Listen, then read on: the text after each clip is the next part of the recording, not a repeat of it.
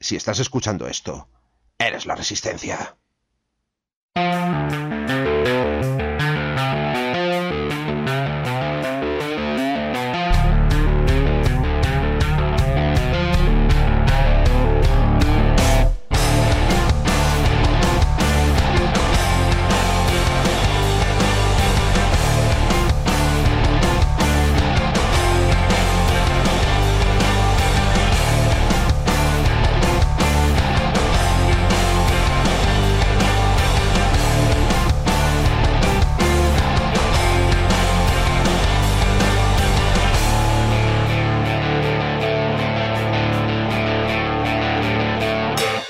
Hola a todos, hola, bienvenidos a Hora Crítica, nuevo programa, programa de noviembre, que hay que decirlo, vamos a hacer intrahistoria, está siendo un desastre a nivel interno, no hay manera de que funcione nada, está cayendo, si os fijáis ahora en el directo hay partes de- del diseño que no se han cargado, esto es una putísima mierda, ¿sabes? O sea, está siendo un desastre, un lag de la hostia, se nos ha caído ocho veces, sea, empezamos tarde, media hora tarde, porque aparte de problemas de, de todo tipo, ¿sabes? que hemos tenido, Todo encima el mal. sistema, todo mal, está yendo como el puto culo, Así que ya os aviso de que, bueno, os aviso, os, os es un poco igual también, pero vamos a dejar de utilizar este programa porque le hemos dado cuatro o cinco oportunidades y la verdad es que nos está haciendo muchas pílulas. Eh, vamos a pasar a, directamente a Streamlabs y a hacer otra cosa, porque este programa nos está. Nos, nos hemos ido de la, nos hemos ido a sartén y hemos caído en las brasas. Nos hemos ido de, de, de StreamYard, que no, que tenía cosas malas, pero al menos funcionaba bastante bien y era estable, a un sistema que te permite hacer muchas más cosas, pero es súper inestable y nos está dando un montón de por culo. Así que nada, chicos. Eh, pues nada, antes de ponernos, eh, meternos en materia, vamos a, a presentar a quién nos acompaña hoy. Tenemos con nosotros a Midgar, Buenas. Tenemos a Diel Dien, Buenas a todos. tenemos a Sibelius Hola, muy buenas. y tenemos a nuestro invitado eh, estrella, nuestro invitado estelar, que tenemos a Gelois. ¿Qué pasa, Gelois? Eh, ¿Qué pasa? ¿Cómo estamos? Vuelve a casa, Gelois, otra vez. ¿eh? A volver a sabotearnos. Qué, qué raro. Todo, es- llega Gelois otra vez y, o 12 y vuelve a ir todo como el culo. ¿Qué, qué, qué casualidad, ¿no? El, es el karma. Que casi es el karma. Eso pasa por putos haters. ¿eh? Bueno, pues nada, vamos Pero- a hablar. Pero, pero no éramos fanboys. Bueno, depende de, de- de quién. Somos lo- el podcast de Rodinger. Bueno, eh, pues eso, vamos a, va a ser un programa un poco raro porque nos está yendo todo bastante mal. Si os fijáis, no está Dépicas, no está Corneja, que les mandamos un saludo. Aparte, este programa ya lo teníamos pre- bastante preparado porque hicimos esa entrevista que la veréis al final del programa con Oscar de Dungeon Universalis. Y pues, y en realidad no íbamos a hacer muchas cosas más. Íbamos a hacer el sorteo, la entrevista y, digo, la actualidad un poquito y ya está. Y es básicamente lo que vamos a hacer. ¿Cuál es la actualidad que tenemos ahora mismo? Lo que nos pica el picorcito. Pues para eso está Gelois aquí. El picorcito es eh, TackRight, el proyecto que ha lanzado mm, Corvus Belli en Kickstarter, en el que pues uno de sus creadores y cabezas pensantes es Gelois, que lo tenemos aquí. Y vamos a hacer un repaso de la campaña, vamos a hablar de lo que se ha desbloqueado, que nos cuente Gelois movidas y podéis preguntarle todo lo que queráis en el chat. Le pasaremos las preguntas y bueno, y estaremos un rato de cháchara, después Chisco. Os hago un poquito lo que vamos a hacer hoy. Nos va a contar su experiencia en Talavera, ¿vale? ¿Sabes? Que va a molar. Nos va a molar todo ese rato. Sabéis que habéis venido para, para que nos cuente su experiencia en Talavera. ¿Qué ha pasado? Porque pasan muchas cosas y que nos, nos eh, afirme o desmienta qué cojones pasó allí. Y después Migar y yo contaremos un poquito cómo fue el Mundial de Takure, aunque tenéis el Radio Colon City, para que allí hay una buena, bu- mucho, dos horas de programa donde se explica con mucha información y opiniones de todo, pero aquí pues daremos una pinceladita de lo que fue. Y después, entrevista, la sección de Corneja, que ya os aviso que la meteremos en pospo, no la vais a tener ahora los que estáis en directo, igual que la entrevista. Eso lo tendréis que ver en YouTube, lo sentimos, pero es lo que hay. No, no hay manera de que este puto programa nos permita hacer eso, así que es lo que hay. Los que lo vais en YouTube, pues que sepáis que ya lo, ya lo encontraréis todo montadito, perfecto. No, no digas bu, Lord Rick, es lo que hay. Así que bueno, hago un compartir de la campaña. Voy a cambiar de pantalla a ver si esto no explota en, en mierda. ¿Vale? Y voy a compartir pantalla. Creo que ha funcionado, ¿no? Se ve más o menos, perfecto. Bueno, pues nada, eh, cuéntanos un poco. Yo voy haciendo scroll aquí con las cositas, ¿vale? Voy a poner esto en los players y voy haciendo scroll. Vosotros lo veis, ¿no? Aunque sea en la pantalla de compartir. Sí. Perfecto, bueno, pues tú dime. Y nada, pues venga, cuéntanos. Starlight, 2 a 4 jugadores, mm, mm, 14 arriba, 60-90 minutos. Bueno, pues básicamente Tag Ride, eh, si estáis pendientes de lo que fue la, eh, eh, la presentación del juego, pues es un juego deathmatch en el que son todos contra todos, dos jugadores hasta cuatro. No tiene el solo mode, básicamente porque es un deathmatch, que es pegarse contra todos los tags. Cada jugador va a llevar una corporación minera, está ambientado en Kurland, y consiste en ser el jugador que más Teseum consigue. Al final, Teseum no deja de ser eh, el frag, ¿vale? Ese, ese marcador de cuántas veces has matado. Eh, no es una, un- un- un- una zona fácil, ¿vale? Porque todas las corporaciones están en la lucha de conseguir el mayor material posible y todo vale, a nadie le importa la vida de esos mineros, por eso al final si te mato a ti, te robo a ti, pues va a ser mucho más fácil conseguir ese material que tener que ir a picar a la mina. Pero la zona de Kurland al final sufre una, una tormenta electromagnética y eso permite que la fauna local pues evolucione de un paso, un paso más allá de esa evolución y es lo que nos, eh, nos permite tener esas megabestias, ¿vale? En el, en el core pues tenemos el, el Sturwolf, que es un gusano gigante y pues nos lo pondrá, nos lo pondrá difícil para conseguir ese material porque al final pues estamos en su tierra y estamos eh, extrayendo material. Eh, además del Teseum, que es ese material tan valioso en el universo de Infinity que nos permite pues, hacer munición hasta los cascos de la nave, eh, las megabestias cuando se comen ese Teseum y lo procesan, cons- conseguimos el Tebezoar, que es el Teseum radioactivo, ¿vale? Y es otro material muy valioso a conseguirlo porque solo se consigue a través de estas megabestias. Y bueno, como veis, el core, pues eh, es un core muy, muy majete. Por 120, si quieres, puedes bajar. Por 120 euros, pues al final vamos a tener 21 miniaturas, mm, tiles, eh, mogollón de cartas, escenografía, escenografía como la que tenemos, en, la que conocemos de Infinity, de los, eh, de los Battle Packs, o escenografía muy, muy buena calidad, con, de cartón. Tokens, marcadores, mogollón de cartas, y, y eso, por 120 euritos, 21 Y muñecos. muñecos, y muchos muñecos. Muñecos, muchos muñecos. Todos los muñecos son de metal, menos los tags y. Se el Sturwolf. Gelois. ¿Eh? No, no, se, se oye. ¿eh? ¿Se Sí, sí, se oye, se oye. Sí. Se oye, eres- eres ¿Estás tú, intentando silenciarme, Midgard? Mica, ya está saboteando esto, espérate un Ya poco. estás saboteando. Vale, pues los, el- el- la Megabestia y los tags van a ser de PVC calidad Megalodrón. Si no habéis eh, visto el Megalodrón y lo habéis comprado y lo tenéis metido aún en una caja, antes de decir que las miniaturas tenéis dudas, mm, porque esto ya me ha pasado. Ya me ha pasado con gente que dice, "Mm, no sé, tengo dudas con el, con el plástico del Megalodrón.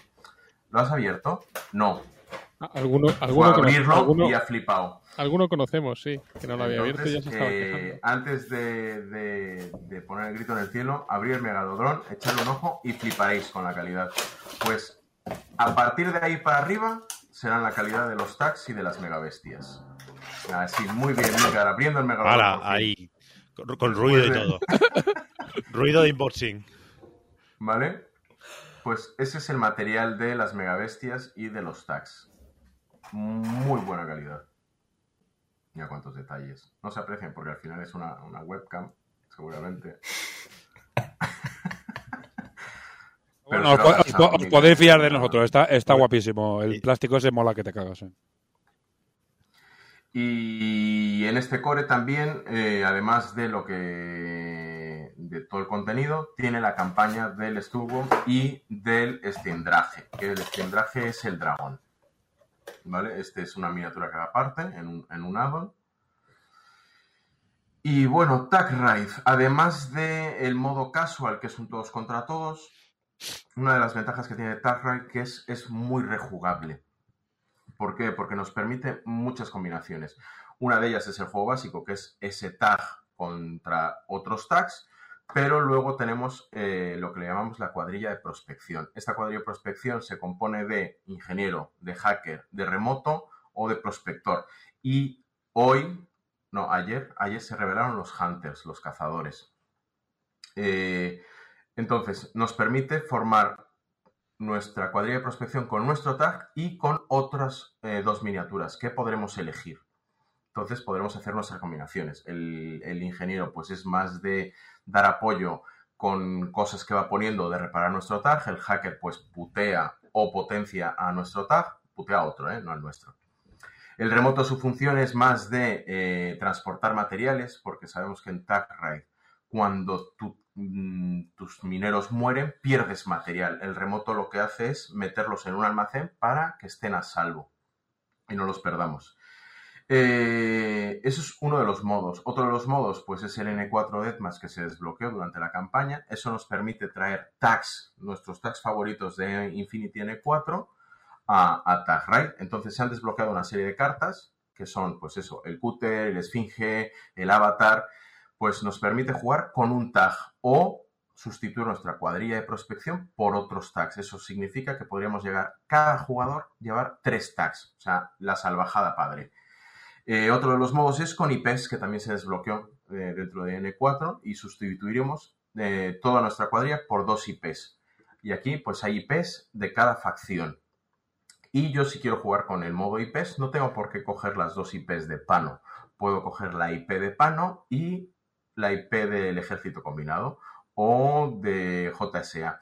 Porque cada IP va a tener un símbolo y dependiendo de los símbolos y las combinaciones que hagamos, vamos a tener un, un, un bono, un, un, un modificador. ¿Vale? Pues o se mueven un poquito más, o aguantan más, o me da una habilidad especial.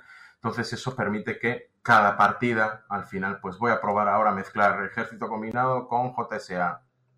Eso te da bastante rejugabilidad. Y luego lo que es el modo campaña. Porque Tagra tiene modo campaña. Cada mega bestia está asociada a una campaña. Entonces, durante esa campaña eh, se nos irá planteando misiones, iremos conociendo una historia, viviremos esa historia y en esas misiones pues iremos consiguiendo Teseum. Ese Teseum al final de cada escenario, de cada capítulo, se venderá, lo que nos dará oceanas. Esas oceanas nos permite luego invertirlas en el mercado negro. Y en el mercado negro lo que hay pues son mejoras a nuestros tags, a nuestro equipo de, de prospección.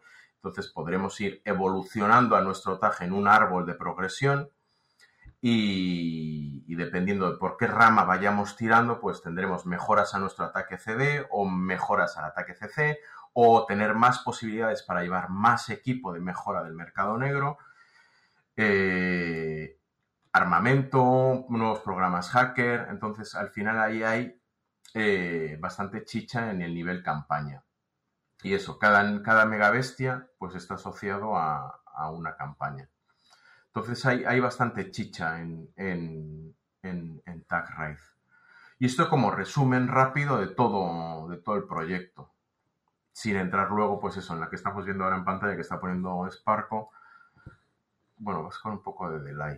Ah, no. Es que, es que no, sé dónde, no sé dónde parar, porque como hay tanta, hay tanta cosa que no sé dónde ponerme, ¿sabes? Luego hay la expansión de Search and Capture, que es eh, donde aparece el grupo Dravot. El grupo Dravot, pues son un grupo de. no son mineros como tal, ¿vale? Es un grupo de recuperación contratado por la IE, porque la IE pierde una nave en amanecer. Ha tenido una, un aterrizaje un poco fallido, entonces, claro, la IE no le interesa que la humanidad recupere esa tecnología para hacer ingeniería inversa. Entonces mandan al grupo Dravot para recuperar. Y oye, si se pueden hacer con un poco de Teseum, ¿por qué no? ¿Sabes? Teseum es buena cosa. Eh, y en esa nave, pues, eh, se supone que había un cargamento de Burlanax. Los Burlanax son la mega bestia de los Morats, ese perrete gigante majete. Pues eh, son esas bestias que tienen que cazar los pilotos de los raichos. Pues es ese. Así que imaginaros la brutalidad que puede ser enfrentarse a un bicho de estos. Y básicamente eso y... es eh, el por qué está el grupo Dravo de esos Morat en, en Kurland. Creo que me parece. Esto que has narrado se desarrolla con, la, con una campañita pequeña, ¿has dicho? Sí. Bueno, pequeña. Como mínimo, las campañas sea. las estamos planteando en ocho capítulos. O sea, la idea es que la campaña corta sea de seis capítulos más un epílogo, o dos capítulos de epílogo con el Stone Room, así que hace un total de ocho y luego la idea es que tengas una campaña corta, una media y una larga. Entonces, horas y horas de, de juego y de diversión están aseguradas con Tag Raid. Vale, pues eso más o menos es lo que es Tag Ride en, en- en general. No sé si queréis eh, analizar un poco lo que se ha ido desbloqueando o, o perfiles. Vosotros Cuenta, diréis. cu- cu- cuenta si quieres lo que se ha ido desbloqueando, que siempre lo que más lo que más chicha es, porque hay muchísimas cosas, es que hay un cojón de cosas desbloqueadas. Yo voy haciendo scroll y tú haz un resumen si quieres. Vale, pues básicamente empezamos a desbloquear lo que eran los ingenieros, eh, que es una de las tropas para, para esa cuadrilla de prospección. Se añadieron cartas para nuevos equipos iniciales para los ingenieros. Luego se desbloquearon eh, cartas de, ese, de, de tags de Code One, ¿vale? Para poder jugar con tus tags de Code One en ese modo. Eh, ¿Qué más? Más cartas de Code One.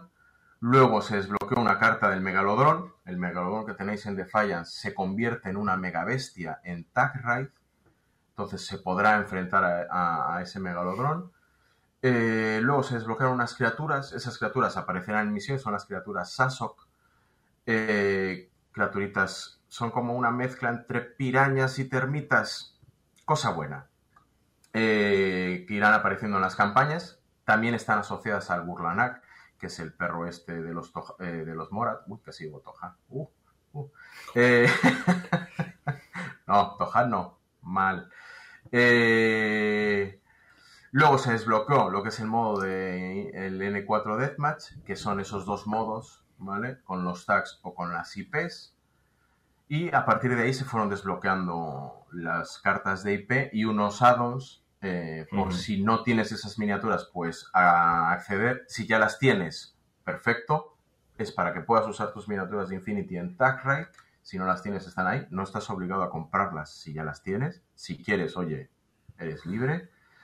Después desbloqueamos lo que es el- el- la excavadora, que es una pieza de escenografía que está incluida en Search and Capture. Y es eso, pues una pieza de escenografía, estará asociada en la campaña, tendrá ahí un, un- un- un peso. Seguimos desbloqueando más cartas y más IPs para, para ese modo N4 Deathmatch. Y el viernes 12 se desbloquearon lo que son los cazadores, ¿vale? Son cuatro eh, tropas para cada, fa- eh, para cada facción, para cada corporación minera, que le dan otro rollito de juego. Está- están más enfocados en lo que es a cazar a la mega bestia. ¿Vale? Eh, con su arpón, pues pueden desplazarse eh, por la mesa de juego sin tener que estar corriendo. Un arma eh, bastante bruta en cuerpo a cuerpo. Y un señuelo. Ese señuelo es, gente especializada a intentar que la mega bestia no te devore. Entonces, con ese señuelo evita que una mega bestia eh, ataque a ese tag. Si está tu tag en ese mismo hexágono que un señuelo y la mega bestia te va a atacar a ti, pues en vez de ello va al señuelo. Y luego, pues nada, desbloqueamos eh, las cartas de la esfera humana, que es el, el Z y. digo, el Gamma y el Dayokai. El hacker de Morats que faltaba, el grupo Dragot. Ujú. Y luego, pues eso, un PDF de, para jugar con las dos megabestias, el Sturworm y el Steindrage en Defiance, ¿vale? Dos misiones y las cartas de enemigo. Ese PDF descargable gratis, ¿vale? No hay que pagar nada por este PDF, se subirá a infinitytheuniverse.com y ahí podréis obtenerlos. Y también se han desbloqueado eh, las cartas para como add-on.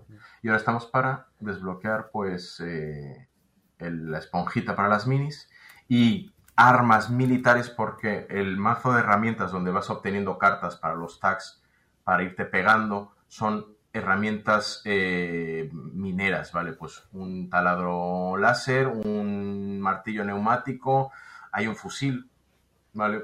Pero estas no- ya son armas más militares. Que no es un arma militar, un fusil. Es un arma Sí, de pero es un, claro. arma, es un arma más de, de seguridad, ¿sabes? Te aparece un bicho, pues sacas el fusil tal, pero una, una ametralladora no la vas a llevar a una mina Bueno, o un HMC, ¿sabes? Entonces esas son armas militares para añadir a ese mazo de, de herramientas. Bueno, venga, que antes de seguir, que Drill eh, está aquí emocionado pidiendo cosas. Primero, ¿habrá más tags de las cuatro compañías? No, Siguiente, ¿habrá más compañías aparte de estas cinco durante la campaña? no. Vende... Mira cómo pincha A la campaña le queda, le queda poquito. Todo, todo el que esté viéndonos ahora que meta el dinero ya, porque creo que Claro. quedan 72 horas más o menos. Queda la recta final. días nada más, así La que recta final, momento. Queda nada. Siguiente. No os lo perdáis, porque esto es exclusivo. Sí. ¿Venderán tokens para suplir las IPs? O si no tienes la mini, no estará contemplado el representarlas en mesa. No he entendido la pregunta muy Claro. bien, pero bueno. Yo ahí aprovecho que ha preguntado Adri eso para, para preguntarle a Gelois. Al final, después de todo esto que has contado, ¿cuántos modos de juego hay? O sea, a ver, yo he visto como tres, puede ser. O sea, está el modo do- normal del Deathmatch con la recolección, donde ahí entran los remotos, los prospectores, los tag, ingenieros y hacker, probablemente, más los cazadores. Luego hay Vamos un a- modo para jugar es- con cosas de N4 y la campaña. que son tres modos y dentro de esos tres modos hay opciones de juego. El modo Tag Raid, por ponerle un nombre. Dentro de Tag Raid puedo jugar solo con tags, puedo jugar solo con prospectores o con cuadrilla de prospección, donde tengo mi tag más dos hichos, los que yo quiera. Eso sería el modo Tag Raid. Luego está el modo campaña. Entonces, el modo campaña es coges el libreto de la campaña, misión 1, capítulo 1, el Strong 1 aparece en nuestro campamento. Juegas con estos mineros y estos son tus objetivos y vives la historia. Y el modo N4 Deathmatch. Y dentro del modo N4 Deathmatch tenemos el de tags, que puedes jugar de entre 1 y 3 tags, y el de IPs, que juegas con dos IPs. Ujú.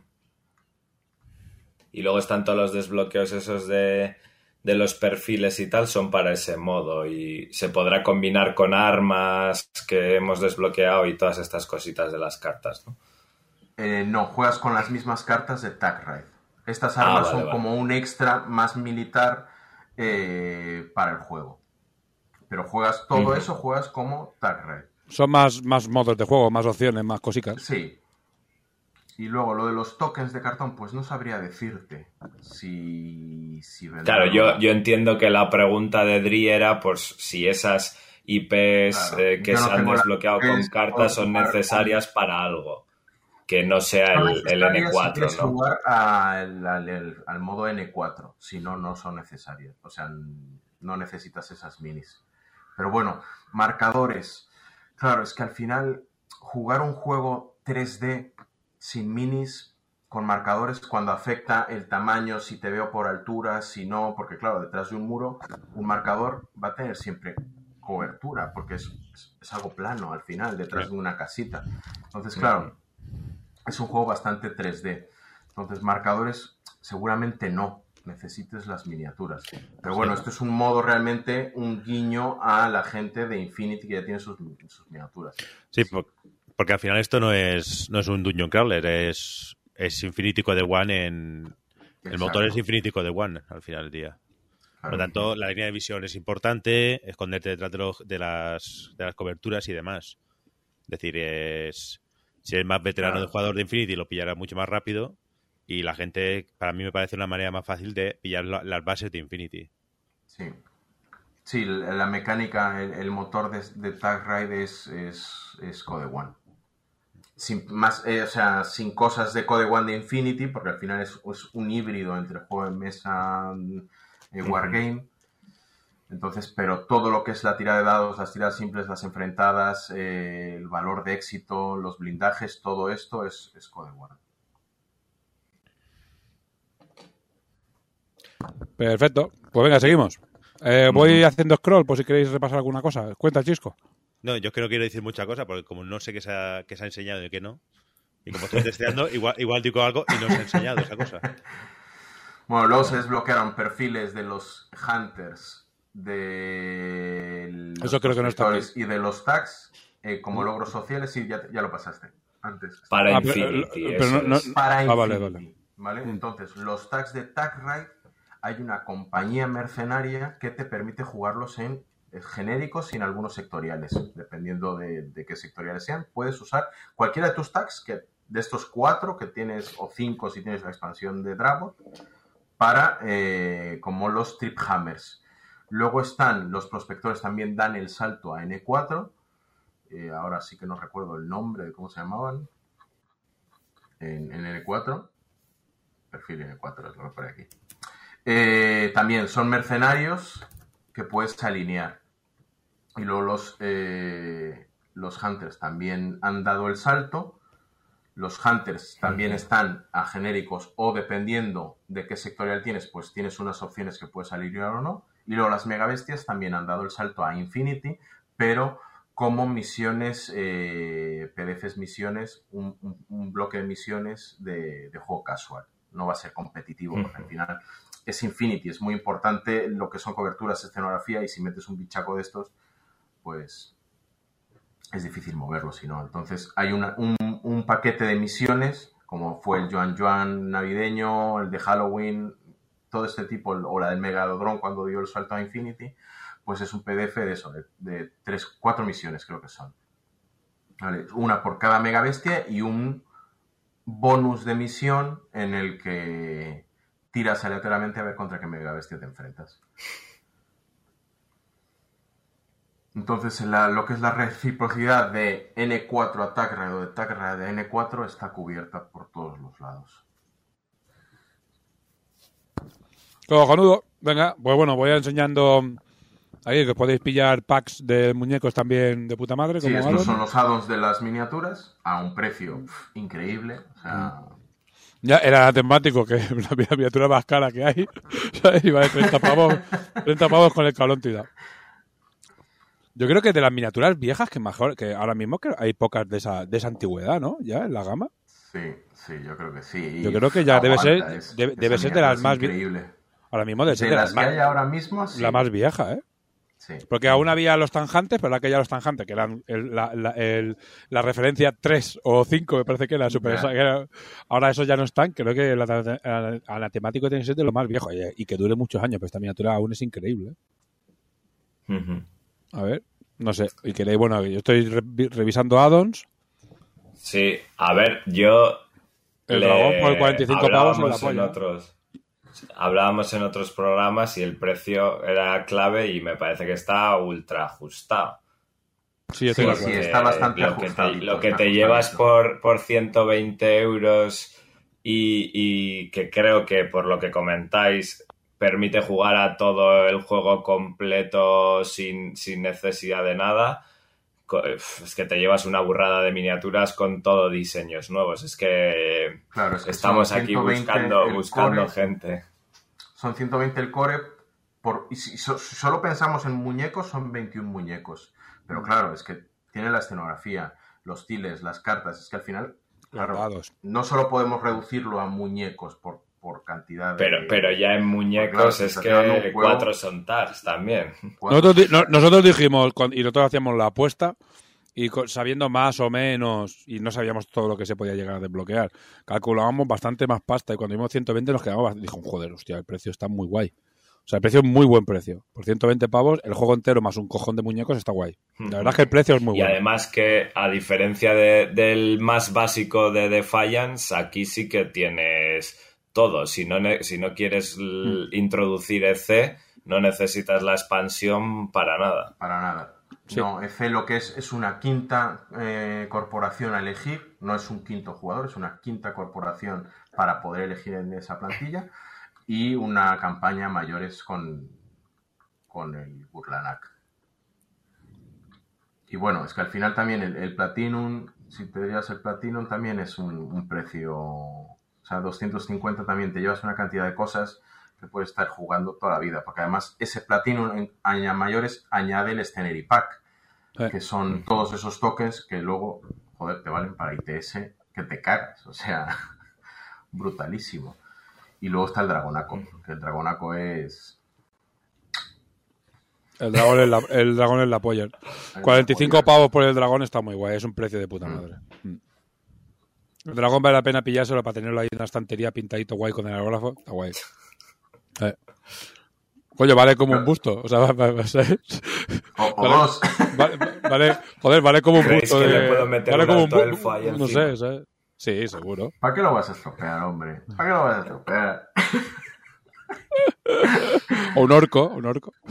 Algo así. Bueno, pues nada, chicos. espacial. Un marino- al, otro.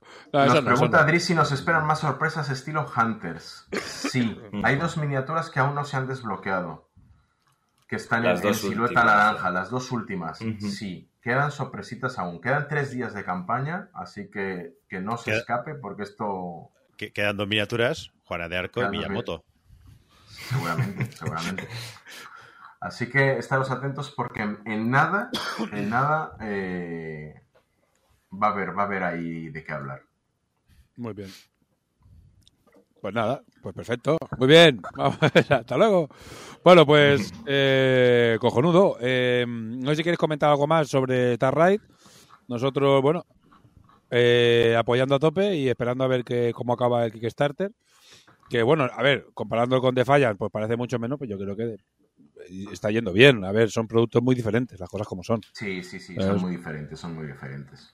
Es un producto, en mi opinión, este es mucho más específico porque, aunque el otro tuviera miniaturas de metal también, era un producto Dungeon Crawler que es como más, más accesible a la gente.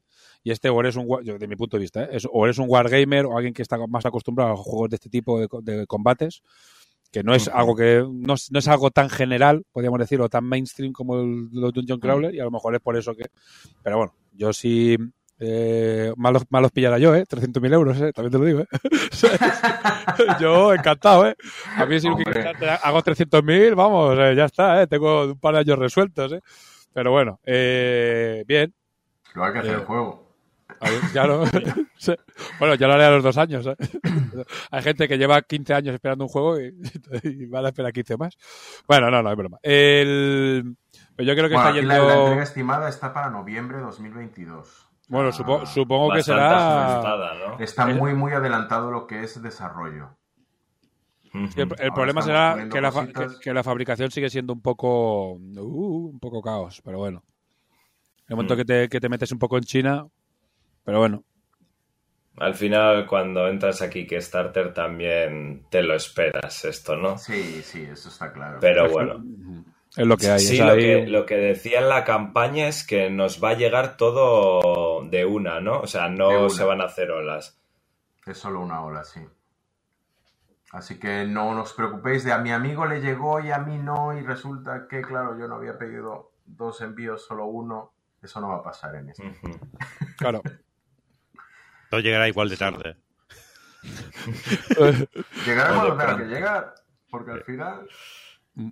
A ver, te- se, se tiene que aceptar que, que- que Kickstarter, eh, el 99% pone una fecha y nunca es esa fecha. Por Nunca. cualquier cosa. Sobre todo Sí, cuando. sí, a ver, pero ahí, por ejemplo, nuestra experiencia con Defiance, que es como, no, llegó súper tarde. A ver, realmente con todo lo que llegó, con todo lo que pasó, un barco metido en un canal, la pandemia y tal, Defiance llegó bastante ágil. O sea, A ver, la, la gente lo que tiene que entender, yo que también re- retrasamos el Kickstarter de Takura de seis meses, es porque tú planificas, o sea, una cosa es un error de planificación, porque no, no tienes en cuenta un montón de cosas, pero luego y otra cosa, claro, y otra cosa es que tú digas, tú voy a entregar, hay una crisis, en mi caso, por ejemplo, hay una crisis de materias primas y resulta que no hay cartón para imprimir, el- y qué quieres que haga, ¿sabes? No es mi culpa, Claro. hace un año no sabíamos que no habría cartón, ¿sabes? Y bueno, pues no nos eh, olvidemos que fuimos corriendo al supermercado a por papel higiénico. Claro, o o sea, sea- imagínate. Sí, no, pero claro, te- también te encuentras con cosas como voy a entregar en enero, se retrasa un mes y año nuevo chino, vaya, entonces ya se retrasa un mes más porque claro. los chinos hacen un mes de vacaciones. Claro, pero una cosa es eso, una cosa es un imponderable que no dependen de ti y otra cosa es de no, yo mañana te lo mando. Y es como, Claro. mire, señor, Claro. su planificación ha sido un poquito tu gurú. Nah, Entonces, pero- claro, que- Bueno, que la cosa es que nos puede el ansia friki y la paciencia nos dura lo que nos dura. Efectivamente. Entonces, hay que también ser realistas. Sí, no, pero cuando, cuando llevas un par de Kickstarters, es, ah, normalmente la gente que ya lleva unos cuantos, cuando ven la fecha de entrega, dice, esa fecha de entrega más seis meses, más o menos. Depende, Porque- ya, ya depende del tamaño de Kickstarter, ya dices, esto no puede- esto es imposible que sean 12 meses, esto es un año y medio, seguro. Y Mira. normalmente ya, ya, lo, ya lo ves venir. No, o alguno que de repente te llega y tal, y cuando te empiezan a llegar las updates dices, espera, esto no está nada avanzado. O sea, Claro. Mm. es, es aún a desarrollar todo. Entonces es como uf, dos años, tres años, cuatro años. Vaya. Sí, y sí. ya no es producción, bueno, este es está. desarrollo. Ya, ya has dicho que está bastante avanzado y es que O sea, es que hemos visto también todas las miniaturas que se han desbloqueado pintadas. O sea, es que han Sí, pasado sí, por manos de pintores top. Claro. Además, Llevamos- habe- llevamos un habéis año repartido trabajando. tags y megabestias a pintores muy buenos de aquí de España. Sí. O sea que. Muy guapo. No, estoy- haciendo scroll para los que están en vídeo, es estoy haciendo scroll. Muchas mini, muchas mini chulas. Y. David Arroba, Ciprés, eh, Tocino también ha pintado el, el dragón. Es, hay, hay mucha calidad en, en miniatura y pintada. Ve- Bicho, bueno, estoy haciendo, que estoy haciendo scroll. para los que están en vídeo, estoy haciendo scroll de, de las minis. Pero bueno, podéis entrar en el link que os hemos pasado y así lo podréis, los que no estéis en, en vídeo. Los que no estéis en vídeo, que estéis en podcast, más adelante, podéis entrar en el link que está en la descripción y, y le podéis dar. Y le echáis un vistazo. A ver, cuando lo suban podcast, intentaré subirlo el lunes. Intentaré subirlo el lunes para Vaya que su- subirlo para que alguien lo escuche, que se haya despistado y tenga el tiempo de verlo. Porque quedando tan poco, haré lo posible, ¿vale? Vale. Para que esté el lunes. Yo, Y si no habéis visto nada, en la página de Corvus Belli también tenéis las reglas de la demo, lo básico de Tagra, para que le echéis un ojo. También hay un módulo de TTS, por si queréis probarlo. Y bueno, hay Y vídeos habéis de estado en varios sí, en varios programillas haciendo Sí. demos. Aquí, aquí estuvimos haciéndola Exacto. online y también habéis estado en físico, en análisis parálisis y en Battle Tricks, que ya están emitidos, creo. Sí, sí, sí. O sea, podéis echarle un ojo. Y ya sabéis, quedan tres días. Tic-tac, tic-tac. Tic-tac, tic-tac. yo, yo, yo como tester ya he jugado bastantes partidas a Tarrete y la verdad es que vale la pena. Para, por ese precio vale la pena tener ese juego. Todos los que están con el eurito, que lo suban ya. Echar dineros. Eso, A echar dinero, chavales. cositas guapas. Que, que nos llevemos todos los máximos de muñecos posibles. Bueno, pues nada, ya está. Pues hasta aquí el de este. Tampoco te queremos torrar mucho, ni que ni apro- aprovecharnos de que estés por aquí. Como digo, el programa iba a ser básicamente el repasito. O sea, siempre hacemos la novedad de Kickstarter y hablamos un poco de un poco de todo. Y al final, pues vamos a ser centrarse básicamente solo en Tarride, contar nuestras mierdas. ¿Qué ha pasado? Aquí en el chat de hostia, habéis recreado a Freddie Mercury para el podcast. Hostia, Mikar, sabía- sabías que te iba a pasar esto, ¿no? Lo sabías, ¿no? Lo, tenías sí. muy a- lo tenías asumido, ¿no? No me hagáis no haga- no me hagáis moverme mucho que vuelva un borrón. Sí, sí, mira.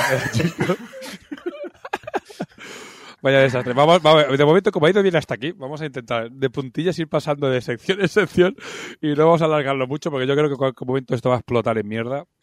Así que bueno, pues nada, Gelois, voy a cambiar esto, a ver si consigo cambiar sin que, que- que pete. Tiene un Adiós. fallo, este, tiene un fallo este sistema, muy grave, que ya os lo digo, bastante hardcore, que es que tiene, yo lo he dicho siempre, ¿eh? tiene el botón aquí que pone, el botón que pone update stream y justo pegado el end stream y no te, y no te pide no te pide confirmación, tú le das a end stream y se va a la mierda el stream. O sea, te digo, última vez que vamos a utilizar este sistema, ya, ya, ya lo digo, ¿eh? me tiene hasta los cojones. Me tiene muy estresado.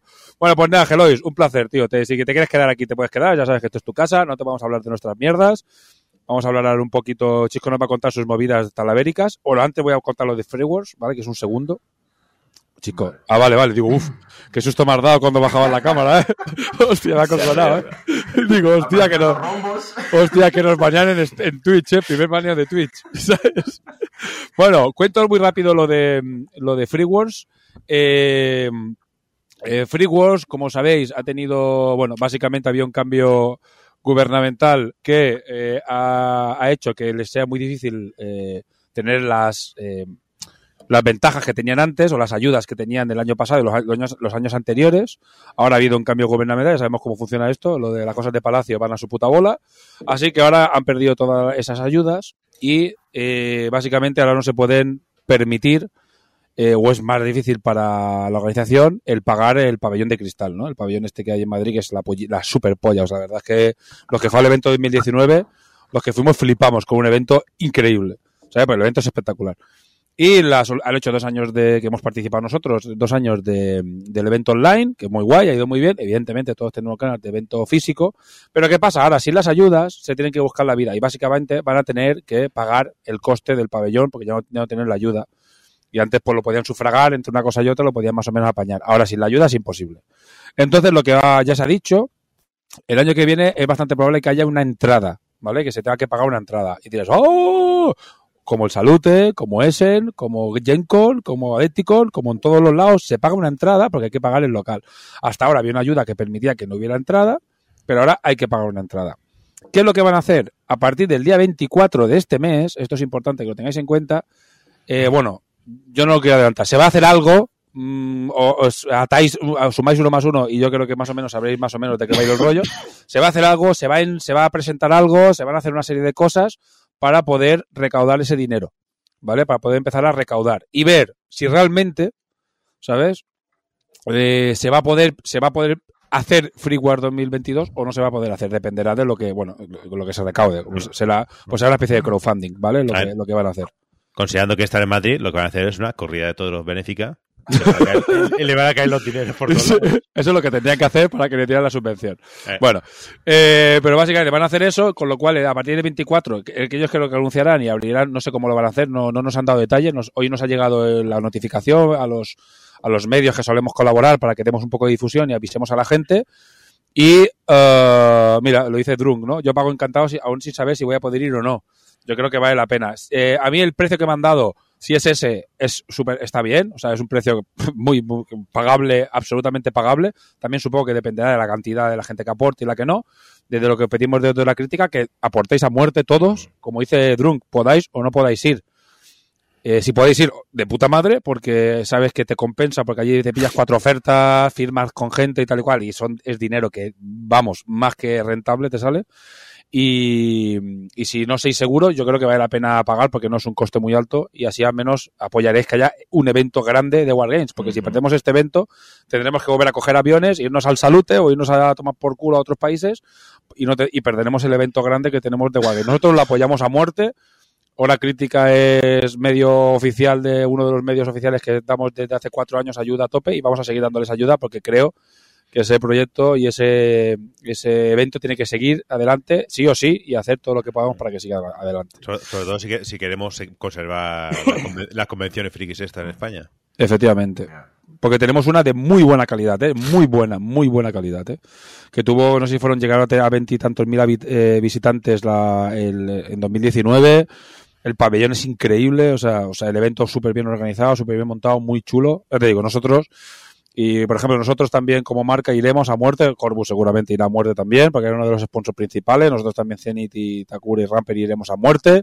Apoyar a muerte todos los eventos que podamos, pero sobre todo este que es el, el evento grande, ¿sabes? Que es un poco el, el que unifica un poco todas las marcas y, y frikis de España, pues hay que ir, hay que ir y tenemos que apoyarlo a muerte.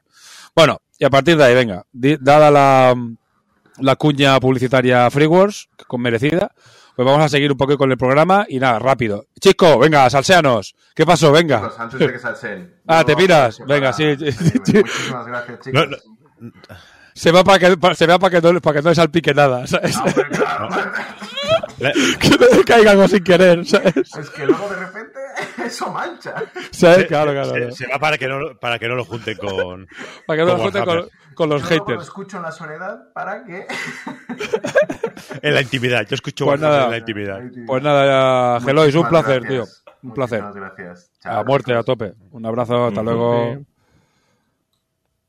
Vale, bueno, ahora se ha quedado el vacío. Yo, me, Vale. edita- uh, Pues, chico, ves a- a- conta- Ahora que ves está contando. Está right.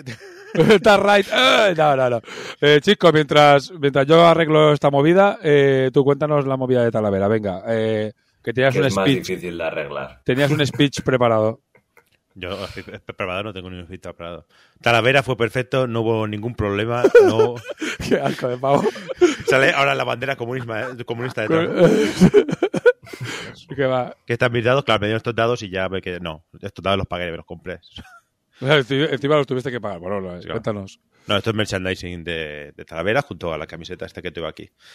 Pues sí, hace dos semanas ya, como pasa el tiempo, eh, fue el, el GT Talavera patrocinada por Invasión Talavera, que es una tienda ahí de Talavera de la Reina, y eh, el Cobrador del WAC, que es un club de Madrid, eh, que montaron, digamos, el torneo más grande de lo que va en este año, más grande del mundo, con 688 jugadores en 86 equipos de 8 personas.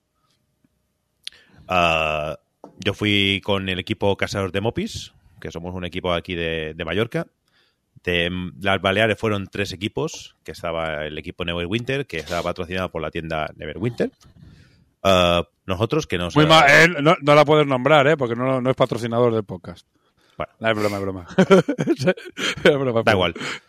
No, vaya- no vayáis allí. Hay otro sitio mejores. bueno, si lo llegas a ver no digo nada.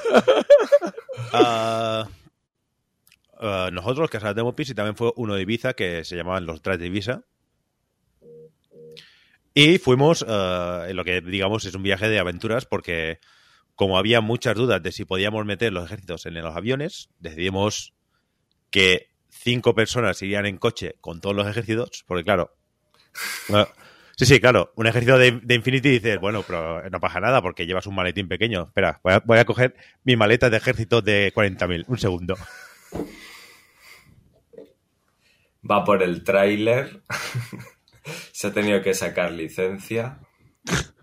Chico y, y sus, y sus historias con el de este. Sí, sí, claro.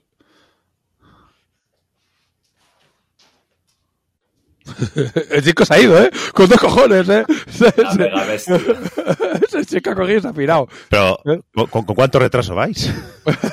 Con el que llevamos incorporado hace años. sí, sí, pero, pero de mucho. Seguramente ahora de repente me verás a mí levantarme, traer una maleta y volver. Sí, hemos visto, no, no lo hemos visto eh, correctamente en el, en el tiempo correcto, ya te lo digo ya. No, ya, ya, eso se... ya te lo digo ya que no lo hemos visto, no lo hemos visto Vale. como tocaba. Claro, un ejército de 40.000 no lo puedes llevar. Si no te dejan, digamos, meterlo en el, en el avión y te lo meten en bodega, eh, lo que te llega al otro lado no es un ejército, es piezas separadas. Y Pero eso le hacía un favor a los organizadores, por lo que me han comentado. ¿El qué? Bueno, depende, depende de lo que juegues. Vale. Si se te soltaban, no tenían Ahora- que soltarlas ellos. Para mí, para mí y para lo que yo viví, el torneo estuvo genial, nos lo pasamos genial. Los ocho jugadores ah, no tuvimos ningún rival, ningún problema con la mayoría de los rivales, alguno hay, pero claro, está jugando contra 7, siete por 8, 56 personas. Alguno te va a tocar, que es un poco, un poco raro. Pensaba que ibas a decir, estás jugando contra jugadores de 40.000. Sí, por- Bueno, es broma, ¿eh? Que la- Claro. que- bueno, a ver si, casi lo- si- 700 to- to- personas. total, total, nos llaman haters de Corvus, pues imagínate, o sea, sí, sí. qué verdad. Y, y yo, y yo me, en, en mis sesiones de 40.000 nunca me, me, ha- me ha coquinado a decir cosas, las cosas malas también. Ah, para mí fue eso, fue un torneo que estuvo muy bien. ah, solo tuvimos un pequeño problema en la, en la última jornada, la última partida, que nuestros rivales fueron, llegaron 30, más de media hora tarde y al final pues dijimos, oye, pues es que habéis llegado tarde y, Pues y que- competen. y es que ya está, claro. Ah, pues claro, no nos daban opción, digamos, a que a quitarle todo ese tiempo a ellos, porque aquí se juega con reloj sí o sí. No es obligatorio, pero lo que hemos puesto en nuestro- torneo, si uno de los dos lo pide, eh, se tiene que jugar con reloj y, y siempre hay uno de los dos que lo juega. Y siempre hay reloj encima de la mesa. Hmm. Por lo tanto, claro, muchos jugadores, entre los que yo me incluyo, necesitaba esa hora y media porque llevaba un ejercicio muy, muy denso que siempre acababa con 15, 20 minutos extra. Pero si me quitas 20 minutos es que a lo mejor no acabo la partida. Y, y al final, pues claro, nosotros estamos allí a las, a las 9 menos cuarto, que era la hora que teníamos que estar, y ellos llegaron casi a las 9 y media. No, a las 10 menos cuarto nosotros estamos allí en nuestra mesa, y hasta las 10 y cuarto, casi 10 y 20, no aparecieron ellos. Así que, pues, decidimos pues no, no jugar la partida. Y Pues buenas tardes, ya tomado Sí. por culo, sí, sí. Eh, las otras partidas estuvieron de puta madre, conocimos gente de... eh, lo curiosamente es que de las siete partidas, cuatro las jugamos en catalán, porque nos tocaron equipos de Barcelona y Valencia, por todos lados. Y, y para mi punto de vista el torneo estuvo, estuvo genial, porque yo no, no me enteré de, de muchas de esas cosas hasta que miré el WhatsApp al final del día, básicamente.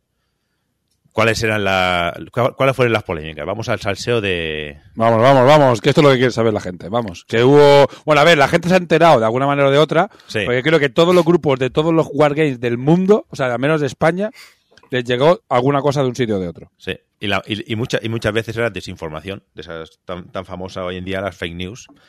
Ah, el cobrador del WAC ya dijo que, que iba a hacer mucho más duro con las copias chinas, que no estaban permitidas.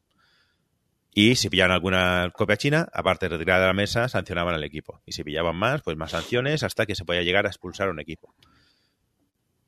Ah, se pillaron muchas porque la gente, en lugar de no jugar las miniaturas que no tenía, porque pero como era la, una miniatura que está muy mm, que ahora mismo está muy, muy rota, Sí, sí.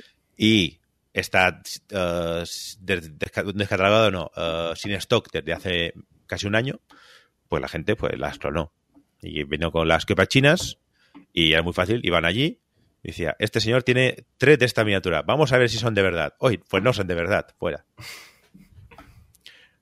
y claro entiendo que no que no pillasen a todo el mundo porque era imposible son 680 equipos 680 ej- ejércitos que cada uno ejército son 50 o pi- y pico miniaturas pero había algunas que eran muy fáciles de pillar que eran estas miniaturas que o las tenías de antes cuando eran una birria o las tenías de las primeras hasta que se agotaron.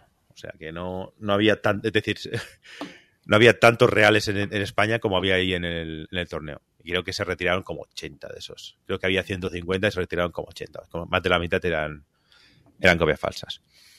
Eh, hubo un rumor en algún momento que había un patrocinador que también hacía copias o yo qué sé.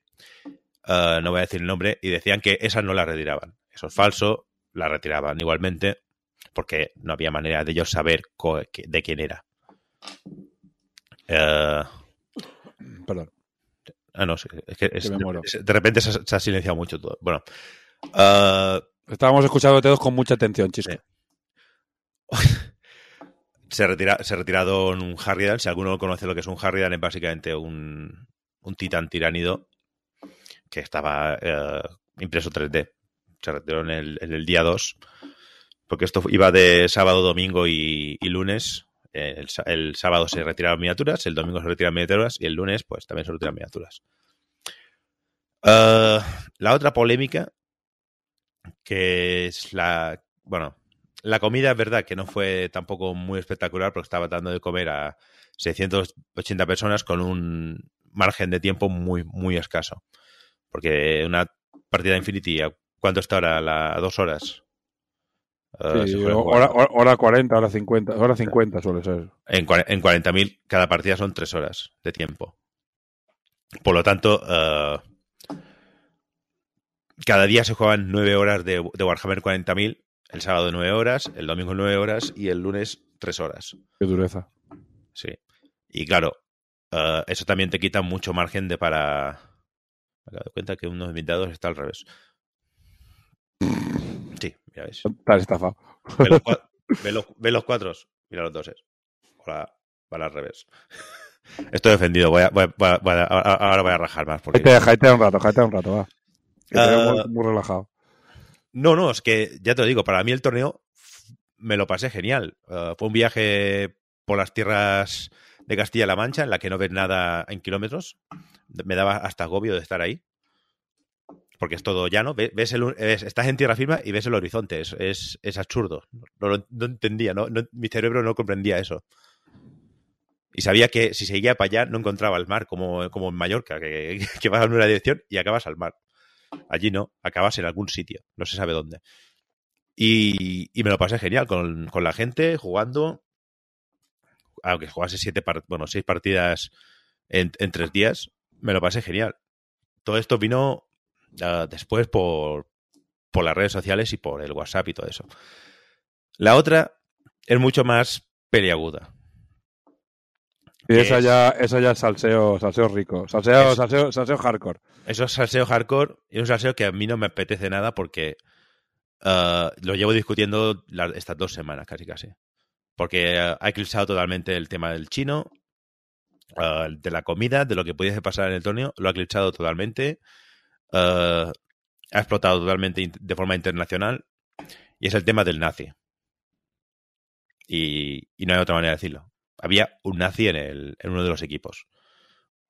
Y había un nazi en uno de los equipos y como los otros siete no dijeron nada por ser un nazi, había un equipo de ocho nazis, Ocho nazis. claro. básicamente. Efectivamente. Porque esa frase de que dicen, si estás sentado en una mesa con un nazi, tú también eres un nazi. Pues si estás en un equipo con un nazi y además defiendes que sea un nazi, es que tú también eres un nazi. Mm. Totalmente correcto. Eh, y así, es un nazi, iba con, con iconografía disfrazada de nazi. Y digo disfrazada, ¿por qué? Porque no era una no era la- el yugo y las, y las flechas de, de, de la falange.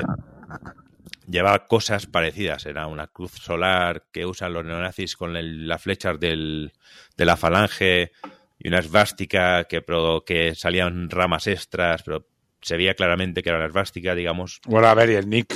O sea, colega. Sí, o sea, y, y llevaba de Nick eh, pin- pintor austriaco que tampoco, tu puta tampoco madre, deja, ¿sabes? tampoco deja mucho a la imaginación.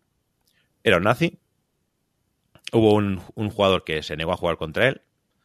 El equipo. Ah, y en principio, y también eso también lo he visto en sitios que dice que había jugadores, no, hubo un jugador que no sé qué, que se negó a jugar contra él.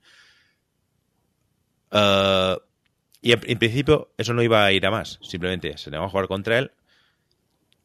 Eh, pero después su equipo defendió, lo defendió, diciendo esto es lo mismo que si llevase una bandera de, del orgullo o una bandera independentista. Juega contra catalanes y decir eso ya, jugando contra catalanes, ya tócate los huevos. Uh, y ahí es cuando empezaron a discutirse y es cuando se empezó a, a mover más, más lío allí. Yo no me enteré de nada, a pesar de que en la foto famosa nuestro equipo sale al fondo. Sale chisco por ahí. Sí, no, no soy yo otro, otro de mi equipo, pero vamos, se ve Sale- la camiseta. ¿no? Sí, al megafondo y estamos tres filas más, más para atrás, pero tres filas más para atrás no escucha ni, ni lo que está haciendo tu rival de atrás porque es en esa sala había 300 personas. Eh, y claro, ¿cuál es el problema? Que la organización, bueno, el problema es que la organización no lo expulsó. Y aquí es, aquí es donde en- entramos en el barrizal. Y, es un, y, ya- y yo entiendo que es un marrón inmenso para la organización encontrarse con eso. Porque en España las leyes contra estas cosas son una mierda. Y te puedes... Eso son una mierda, es decir, no... Yo, a ver, yo voy a decir, hablar como organizador de eventos, ¿vale? Que, que no he organizado un evento de 600, pero sí de 140 jugadores. Yo he de decir que es un marrón para el organizador, ¿vale? Hagas lo que hagas, el problema que tiene el organizador es que no sé, como dice Chisco, no se puede atar a nada. Es decir, si lo tiene que echar, tiene que ser por su propia voluntad. No, o sea, se puede atar a la ley general de la, de la propiedad privada, digamos, de los eventos privados, porque no es un evento en, uno, en un sitio público, sino que es un evento en un lugar privado, porque era un hotel o era una sala de convenciones, lo que fuera, entonces es un recinto privado. Entonces tú tienes que atar al derecho de admisión, que también tiene sus cosicas, ¿vale? Pero siempre es algo a lo que te puedes atar. ¿Sabes que si haces eso, eh, la opción gubernamental va a ser apoyar a, a los que eches, ¿sabes? Por- por- porque eso es, al final siempre es así. Siempre va a ser así, no, no, por, no por un tema legal, sino porque en este país eso pasa. Eh, apo- apoyan más a ese tipo de personas o a ese tipo de tal que a otro que, que si fuera al revés no, no sería lo mismo. No sé si me entendéis. O si Claro. me quiero- tampoco quiero extenderme demasiado. Pero la cuestión es que es un marrón para el organizador. De todas maneras, claro, aquí todo el mundo puede eh, opinar y todos nos Mm. hemos encontrado situaciones complicadas. Yo hubiese tenido claro que me hubiese jugado mm, lo que sea, lo hubiese ido a la puta calle, ya te lo digo ya. Y por Vale. muy desagradable y por muy duro que sea, pero entiendo desde mi punto de vista como organizador de eventos que no lo hicieran porque es una situación muy complicada. Ahora, complicada y que la- puede, que puede, que puede mm, verse la policía impl- implicada, puede mandar prácticamente todo el torneo en el que has echado nueve meses preparándolo a la mierda porque la policía se ve implicada y ahí se monta un lío que te cagas. de todas maneras, en mi opinión, se equivocaron, pero eh, lo entiendo, yo lo entiendo y no lo apoyo, pero entiendo que es una decisión complicada. Pero para mí hubiese enviado el, el- el evento a la mierda antes que permitir que esa persona jugara, jugara. Pero bueno. Yo entiendo yo lo mismo. Entiendo que no lo hicieran por el tema de eh, cómo están hechas las leyes aquí. Porque te viene y te dice, me has discriminado por ser nazi. En cualquier otro país normal te diría, sí, te he discriminado por ser nazi. Pero en y, toma, España, y, y toma, y, toma, y toma una ración de porras y de un rato al cuartelillo. sí. Pero bueno. Pero en aquí- España se va al juez y dice, me han discriminado por ser nazi. Y el juez dice, uy, qué mal eso. Vamos a mirarlo. ¿Por qué habéis discriminado a este señor por ser un nazi? Y claro, ahí es el marrón. ¿Qué pasó después? Eh, hicieron un, un directo hablando de esto, de todo esto, y ciertamente eh, intentaron echar balones fuera y blanquearlo. Blan- Lo blanquearon en, en su stream. Cosa que tampoco está. Que, ahí, la que ca- tampoco- ahí, la- ahí la cagaron. sí. Ahí la cagaron. Ahí la Vale. cagaron ya del tirón, sí. Sí. Eh, y además, al contra el que no había querido jugar lo banearon, nada. eh, estuvieron increíblemente torpes en ese stream. Vale, ¿cuál ha sido la reacción de esto? Eh, páginas muy importantes como Gunhammer, que es una de las más importantes de, de Warhammer que, que puedes para encontrarte noticias. Eh, que encuentran más noticias hasta que en la propia Gorcho, porque también se hace eco de todos los de estos. Hizo un artículo condenando que no se echara al nazi y todo eso.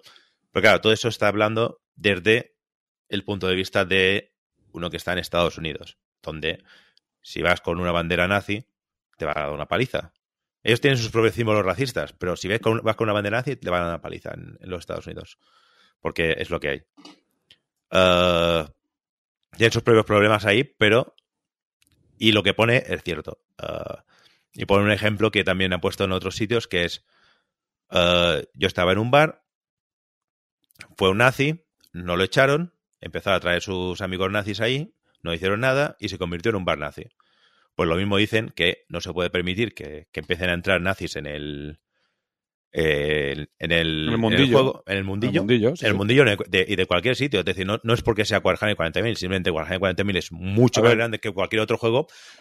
Y claro, lo que, lo que puede hacer es que se, se acabe colando alguno por, por, las, por las grietas, pero lo que pueden hacer es, sobre todo, empezando ya, porque ahora ya hay más, más de estos, y el torneo del el GT de Sevilla, que es el próximo que hay, que algunos de, de mi equipo van, que son un equipo más pequeño, ya hicieron, sacaron un adendum de, de- reglas específicamente para que no pasase eso. Que si tú... Que el, ti- que el tío ese, si hubiese ido con ropa normal, no hubiese pasado nada. Porque la- nadie hubiese, se hubiese dado cuenta de lo Claro, de- tú no, puedes saber, tú no puedes saber que es un nazi si no lleva Claro. una simbología nazi. A A no- no ser a que vaya, haciendo, que vaya haciendo el saludo por ahí, por, por la calle. Sí, Pero o vaya- realmente tú no lo puedes decir, saber. Si no, sí, claro, es decir, tú no puedes saber si te has cruzado con un nazi si no va disfrazado de nazi o te va, o te va soltando consignas nazis. Claro. Pero claro, lo que han hecho, eh, una regla contra la, contra la indumentaria. Y como tienes que hacerlo en España, contra todos los símbolos religiosos, contra todos los símbolos políticos, contra todos los símbolos que pueden resultar ofensivos, lo cual quiere decir, no puedes llevar ropa de ningún partido político, no puedes llevar ninguna ropa eh, religiosa, por lo tanto, seguramente no podrá haber gente que, tendrá que dejar sus camisetas de black metal en su casa, que estoy seguro que habría más de uno que llevaría de estos. Y tampoco podrás llevar una, simbología nazi, ni simbología comunista, ni simbología de, de lo que sea. Eh, tienes que hacer una tabula rasa porque en España no puedes decir simplemente no puedes llevar ropa nazi. Porque en España es así. Tienes que eh, cortar por lo sano y, y poner claro que si llevas eso, estás expulsado del torneo. ¿Qué es lo que conseguiremos esto? Que no haya nazis, no, porque al, pero que al menos no se vean. Hmm. Porque na- na- nazis escondidos seguro que hay. Pero sí, al, al menos que no se den publicidad ahí con, con sus mierdas. Esto es el GT de Sevilla, es el primero que lo ha hecho. Y estoy seguro que esto mismo que ha puesto el GT de Sevilla estará a partir de ahora en todos los torneos españoles y por seguramente en algún internacional, precisamente por el revuelo que se ha montado por el puto nazi que estuvo en Talavera y que ha jodido la imagen de un torneo que para mí estuvo de puta madre, que me lo pasé genial y que a pesar de que algunos hayan sacado fotos muy elegidas de mesas que estaban descolocadas, porque lo primero que hacía la gente uh, cuando acababa la partida era daban unas cajas de cartón, que la mía no la tengo, la, me la tienen guardada, y lo que hacía era mover escenografía y poner la caja de cartón. Claro, en, la, una de las fotos de, la, de una de las imágenes se veía la silueta de una caja de cartón que se había movido todo, y tú lo primero que llegabas con, con tu equipo y con el otro equipo era coger todas las mesas y reordenarlas. Y, claro, esto no es Infinity, no es 50 piezas de, escenografía en, cada mesa, son 8, 9. Y lo hacías un momento. Las mesas estaban bien, eran funcionales. No eran bonitas, porque no lo eran. Algunas no tenían tapete, es verdad. Pero eran funcionales. Y eh, cuando estás hablando de competitivo, hay gente que quiere competitivo, lo que quiere son mesas funcionales más que bonitas. Porque una ciudad enorme con ruinas y no sé qué está muy bonita, pero jugar es un Cristo. Porque intentas poner una miniatura y se cae todo el rato. Pues no, ahí todo era bien plano y se podía jugar perfectamente. Pues. Ahora, he perdido el lío. Entre nazi y la escenografía me he perdido. Uh, no, sí, que para mí el torneo estuvo de puta madre. Me lo pasé genial. Es uno de los mejores torneos que he ido. Uh, a, me lo pasé a nivel de interplanetario. Yo. Es, porque ya fui con, ibas con un equipo, ya te hacías todas las rondas de equipo, ya tienes que hacer tu planteamiento de equipo. Al no ser un torneo individual, ya tienes un grupo con el que estás todo el tiempo, pasándotelo bien. Y que esto se ha ensuciado de esta manera, no por lo del chino, porque el chino ya prácticamente ya nadie habla del chino, sino por el puto nazi que decidió llevar ropa puto nazi y después tenía los huevos de decir que no, que no es ropa puto nazi porque uh, la herbástica lleva unos palitos que salen por aquí y este no es el símbolo de la falange. Ahora, todo esto, ¿eh? Porque, pues sí, que quede claro, ¿eh? Si hay algún nazi escuchándonos y le ofende lo que decimos, eh, está la puerta ahí, ¿eh? Y a tomar sí, sí. por culo. Buenas tardes, campeón. Pero sí. Eh... Sí, si, si, eres un nazi y te ofende, bien. Bien, bien hecho y ahí, ahí tienes la puerta. Buenas tardes. Bueno, a ver, por desgracia es algo con lo que tenemos que vivir, que ahora ya a unos años ha habido una especie de resurgir, bueno, una especie, bueno, no vamos a entrar en eso, pero hay ahora una especie de desvergüenza, podríamos decir, a, hacia este tipo de, de, posiciones políticas. Y bueno, es algo con lo que hay que aprender a trabajar contra, contra ello y a protegernos un poco, porque al final vale el interés de todos. Y, y en este caso, lo que dice Chisco, si de repente empieza a haber tal y no se corta por lo sano, al menos la muestra Sí. de ese tipo de simbología, que la gente lo normalice, algo que no se debe normalizar nunca. Claro. Y si tenemos que evitar que eso se normalice. Que tú eres un puto nazi en tu puta casa, bueno, en tu casa es lo que te salga los cojones, no, ¿sabes? No, Pero, bueno. No, no puedes evitar que te entren nazis en el, en el, en el torneo, porque no, tú no sabes quién es nazi. ¿Quién es nazi y quién no? Vale. Pero puedes evitar que se chivan como nazis en el Mm. torneo. Y eso es al, al, menos a lo que tenemos que aspirar, que al menos que los nazis no se exhiban ahí. Sí. Efectivamente. Bueno, momento peliagudo, que sabemos que esto era un rato de, de, de, de, tal, que quede clara nuestra postura frente a esto, creo que eso es unánime, eh, en este aspecto de que, bueno, pues eh, sin contemplaciones, un poco como pasa en Alemania, que ahí hay unas leyes estrictas y súper, súper, súper estrictas y clarísimas sí. sobre qué se puede llevar y qué no, y allí, eh, si te pasas, a la cárcel, o sea, pero en, directo. ¿eh? En, en, en Alemania si hubiese, saludo, si, si hubiese, no, si hubiese aparecido ese señor, hubiesen llamado a la policía, hubiesen venido a la policía, lo hubiesen llevado a la cárcel directamente. Y si hubiese ido, pero un tiempecito a la cárcel directamente, sí. y, el, pero el, tranquilamente. El más, más puede ver un vídeo bastante conocido de, en Alemania de un, de un, viejo haci, haciendo un saludo nazi, le va un policía por detrás, le, baja el brazo y, y se le lo dice, lleva. Eh, buenas tardes, venga usted conmigo, venga. Venga campeón. usted conmigo. Sí, sí, y se lo lleva y, y a unos chinos que por hacer la broma a una pareja de, de sí, de, además eran chinos y, y, por hacer la broma y tal y cual y les cayó una multa, no le metieron en la cárcel porque era, lo hicieron por hacer el tonto, o sea, no, que no es que se lo creyeran, después pidieron perdón, pero una multa de la hostia, y esto es como debería ser así, y debería ser así, y ya está, y ya está, y sin entrar en comparativas, sin entrar en rollo raro, esto debería ser así siempre. Hasta, hasta bueno. en Alemania tienen problemas con eso. Sí, ahora mismo todo, los, ahora los del servicio secreto son un poco gente un poco sucia, pero sí, sí, sí, sí, eh, hay que hay que pararlo desde luego. Bueno, nosotros a tope con esto, eh, al menos eh, ya sabéis cuál es nuestra posición en ese aspecto. Bueno, pues ya está. Eh, venga, mal rollo fuera. Fu, fu. Vamos. A, a, mí me sabe mal también que, que, le caiga un torneo tan grande y tal y cual. Que le caiga esto al final, que lo demás era lo típico. Son cosas que puedes estar de acuerdo o no, pero esto realmente, y después la torpeza absoluta de sus explicaciones, que encima metieron más mierda en el asunto, creo que eso fue torpísimo y ha ensuciado bastante la, la, cara del torneo y le va a costar, bueno, le va a costar, no, al final, el mes que viene, el año que viene la gente no se va a acordar de, en un mes no se acordará nadie de esto. Y el año que viene seguramente si hacen una buena presentación y, y tal, al final se, se apuntará todo el mundo, pero intentemos sí. que estos no se apunten. O haya tenga una norma que haga que si alguien, al menos que tenga una norma en la que se aparece alguien con eso, a la puta calle. Sí, el, el GT de Sevilla ya ha abierto el camino con el tema este. eh, es Mm. decir, tienes que cortar por lo sano con todo. Es decir, no, puede- no puedes especificar a los nazis. Uy, he, puesto algo sin querer por ahí. Bueno, chico, antes de que, bueno, da igual, va- vamos a dejarlo estar y ya está, que quede claro que, que, que no, que caca. Bueno, tiramos, hablamos siguiente, eh, novedades, como esto también, hemos- estamos, como veis, estamos mezclando mucho temas, hemos hablado de FreeWAS, hemos hecho lo de TagRite, no sé si voy a poner cuñas entre medio o no, dejamos para el final el tema de la... mm, eh, imagino que hasta el Nick, ese señor ya no podrá en Sevilla. No, es que claro, directamente ese Nick, eh, yo al menos le diría campeón. ¿Sabes? Yo sería lo más estricto posible. ¿eh? O sea, no sé si. Pero bueno, yo creo que, que ese nick es provocativo ya directamente a la calle. O sea, a la Bueno, calle y decirle te lo cambias, te pones otro. Lo miraré cuando lo ponga en la BCP. BCP, por si alguien no lo conoce, es un sistema para, bueno, el programa de torneos para que se usa para 40.000 y puede buscar, Por. Ah. cosas, ¿no? no por, por de esto, puede buscar Sevilla, pero creo que aún no lo han subido. Torneo Team Sevilla, nada. Lo, va, lo va a mirar todo el mundo, ya te lo digo ya. Sí. Está mucha gente mirando a ver si se apunta este señor o no. Bueno, No, no, pues. a ver, el, el equipo suyo está en Sevilla. Ah, bueno, se va a apuntar con otro nick. Bueno, ya veremos. A veremos, dejemos de salseo, que ya había mucho salseo, salseo más hardcore. Eh, así que vamos a seguir, venga, un poco de cosas más light. Eh, como sabéis, bueno, ya digo, eh, lo, hagamos, lo hacemos todo el tirón. Y se celebramos, celebramos este fin de semana el Mundial de Takure, ¿vale? Fue, fue un fin de semana de putísima madre, ¿vale? ¿Sabes? Fue cojonudo, la verdad nos lo pasamos genial. ¿Hubo algún nazi? bueno, al menos, seguramente habría alguno, pero iba escondido, ¿sabes? No lo sabemos. No llevaba simbología, ¿sabes? Eh, si no, lo hubiéramos hecho desaparecer en el jacuzzi, ahí ahogado. Bueno, pues nada, decir que fue un fin de semana cojonudo. Voy a cambiar de pantalla para subir, para ir haciendo. Eh, así no peta esto. De cambio de pantalla petado Chisco.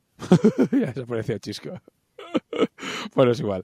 Eh, enseño la pantalla, voy enseñando un par de fotos y comento muy rápido porque ya tenéis el radio sitio donde hago un repaso más profundo, donde tenemos además la charla, que podéis ver la charla, que se enseñan eh, el nuevo equipo, varios jugadores de los nuevos, de- del nuevo equipo de que vais a tener en el siguiente Kickstarter. Y eh, el, torneo fue, fue fantástico. Fue un torneo más pequeño, ¿vale? Venimos de los 6 Cs, 80, 100, 120 y 140 jugadores. Es decir, llegamos a ser un torneo muy tocho, ¿vale? Uno de los más grandes del mundo de Infinity. Y pasamos de repente a, un evento de 26 jugadores. Es decir, mucho más pequeñito, exactamente igual, pero mucho más íntimo. Pero tuvo sus cositas muy guays, que fue un torneo muy íntimo. Básicamente pudimos comer todos juntos, eh, compartir muchísimos momentos juntos y hubo eh, momentos muy guay, muy guay, muy guay. Creo que lo dije muchas veces que iba a ser un torneo que el que lo viviera eh, lo iba a recordar mucho tiempo porque iba a ser muy especial y creo que básicamente lo que fue fue un torneo muy especial. Como veis aquí tuvieron la presencia el del staff, que es eh, yo como creador, Kazu como ilustrador y Dani como el fabricante de la parte del metal y la parte de logística. Y nada, a partir del viernes pues fue comer juntos, estar juntos, compartir tiempo juntos. Aquí veis una mesa que se hizo ex profeso para, para, bueno, es una mesa que hizo Laser Army, que tenía desde hace un año tirado en un garaje. Esto, esto lo veis, ¿no? Sí, vale, perfecto. Eh, momento, varios momentos jacuzzi, solo uno de ellos. ¿Vale? Merchandising del evento, el, el montaje de- del evento, bueno, fotos de, de lo que es el hotel, del desayuno. Aquí Mika haciendo la foca para que Joan ya arrancara ganando el torneo. ¿Sabes? Mika aquí poniendo el culo. ¿Sabes? Se lo En puso una- en bandeja. se lo- o sea, en una demo te metió un tercero ala, y a subir a y a escalar. ¿Sabes? A mesa uno ya no se baja de ahí. Y de ahí ya no se bajó en el resto del torneo. Y eh, bueno, aquí partidas, partidas, la verdad es que estuvo muy guay. La primera ronda eh, juntamos a la gente que ya sabía con novatos. En los novatos tenía gente veterana que estábamos allí básicamente atendiéndoles todo el rato, haciéndole prácticamente una demo para que, para que el torneo fuera fluido y ellos les sirviera para aprender. A Joan le fue de puta madre. y después, bueno, pues básicamente ves, eh, muy divertido. Estos fueron algunos de los regalos de la bolsa. Venían unas reglas exclusivas ya por, por Laser Army, también tokens de maderita, que los veis por aquí, porque la gente había gente que no tenía el juego, hay que decirlo. Que sí, 26 jugadores, pero la mayoría no tenían el juego aún, solo tenían las miniaturas y estos tokens que hicimos a propósito para el torneo, ¿vale? Porque no sabíamos si íbamos a tener los juegos a tiempo. Al final sí llegaron y la mayoría se los pudo llevar en ese momento. Bueno, aquí fotos que yo hice de haciendo el monger, porque ya preparando lo que iba a ser en la fiesta del domingo. Segunda ronda, hay muchas fotos de gente haciendo el gamba. Nos lo pasamos muy bien. Fue un fi- un fin de semana fantástico. Voy a pasarlo rápido. Fin de semana muy divertido. También llevé yokai. Pudimos hacer un par de partidas. Como veis aquí, todo el mundo comiendo juntos. También aprovecho para hacer un poco de promo para el año que viene. ¿Vale? Y después ya más verdad es que partidas. estuvo, estuvo habla- muy bien que, hablando que todo fuera que fuera todo el sábado, que echamos todas las partidas el sábado y el, el domingo solo se jugó la final y así los que los que no llegamos a la final pudimos hacer otra serie de cosillas que estuvieron muy bien, ¿no? Luego se verán las fotitos del jacuzzi, del torneo de Takure en vivo. Esto ya, y- esto ya es la final, que la jugaron Roger y Ceps. Final hardcore, muy, muy hardcore, ¿vale? La tenéis subida Joder. también en, en Twitch. La subiré cuando pueda en YouTube. Lo que pasa es que no, la- no sé si la vamos a comentar, ¿vale?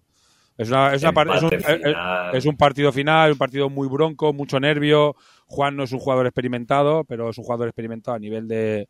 Es un jugador competitivo, pero no experimentado en Takure. Ceps es un jugador eh, eh, experimentado en Takure, pero no se había enfrentado a, a este marrón de una final y tal. Entonces fue, es un partido muy bronco, muy, muy de toma y daca, muchos errores, ¿sabes? Es un partido con muchos nervios, pero muy, muy interesante. La verdad es que es muy guay de ver. La verdad es que es un partido, bueno, que como ejemplo, ¿sabes? Tiene, comete muchísimos errores, hacen los dos muchas cosas raras.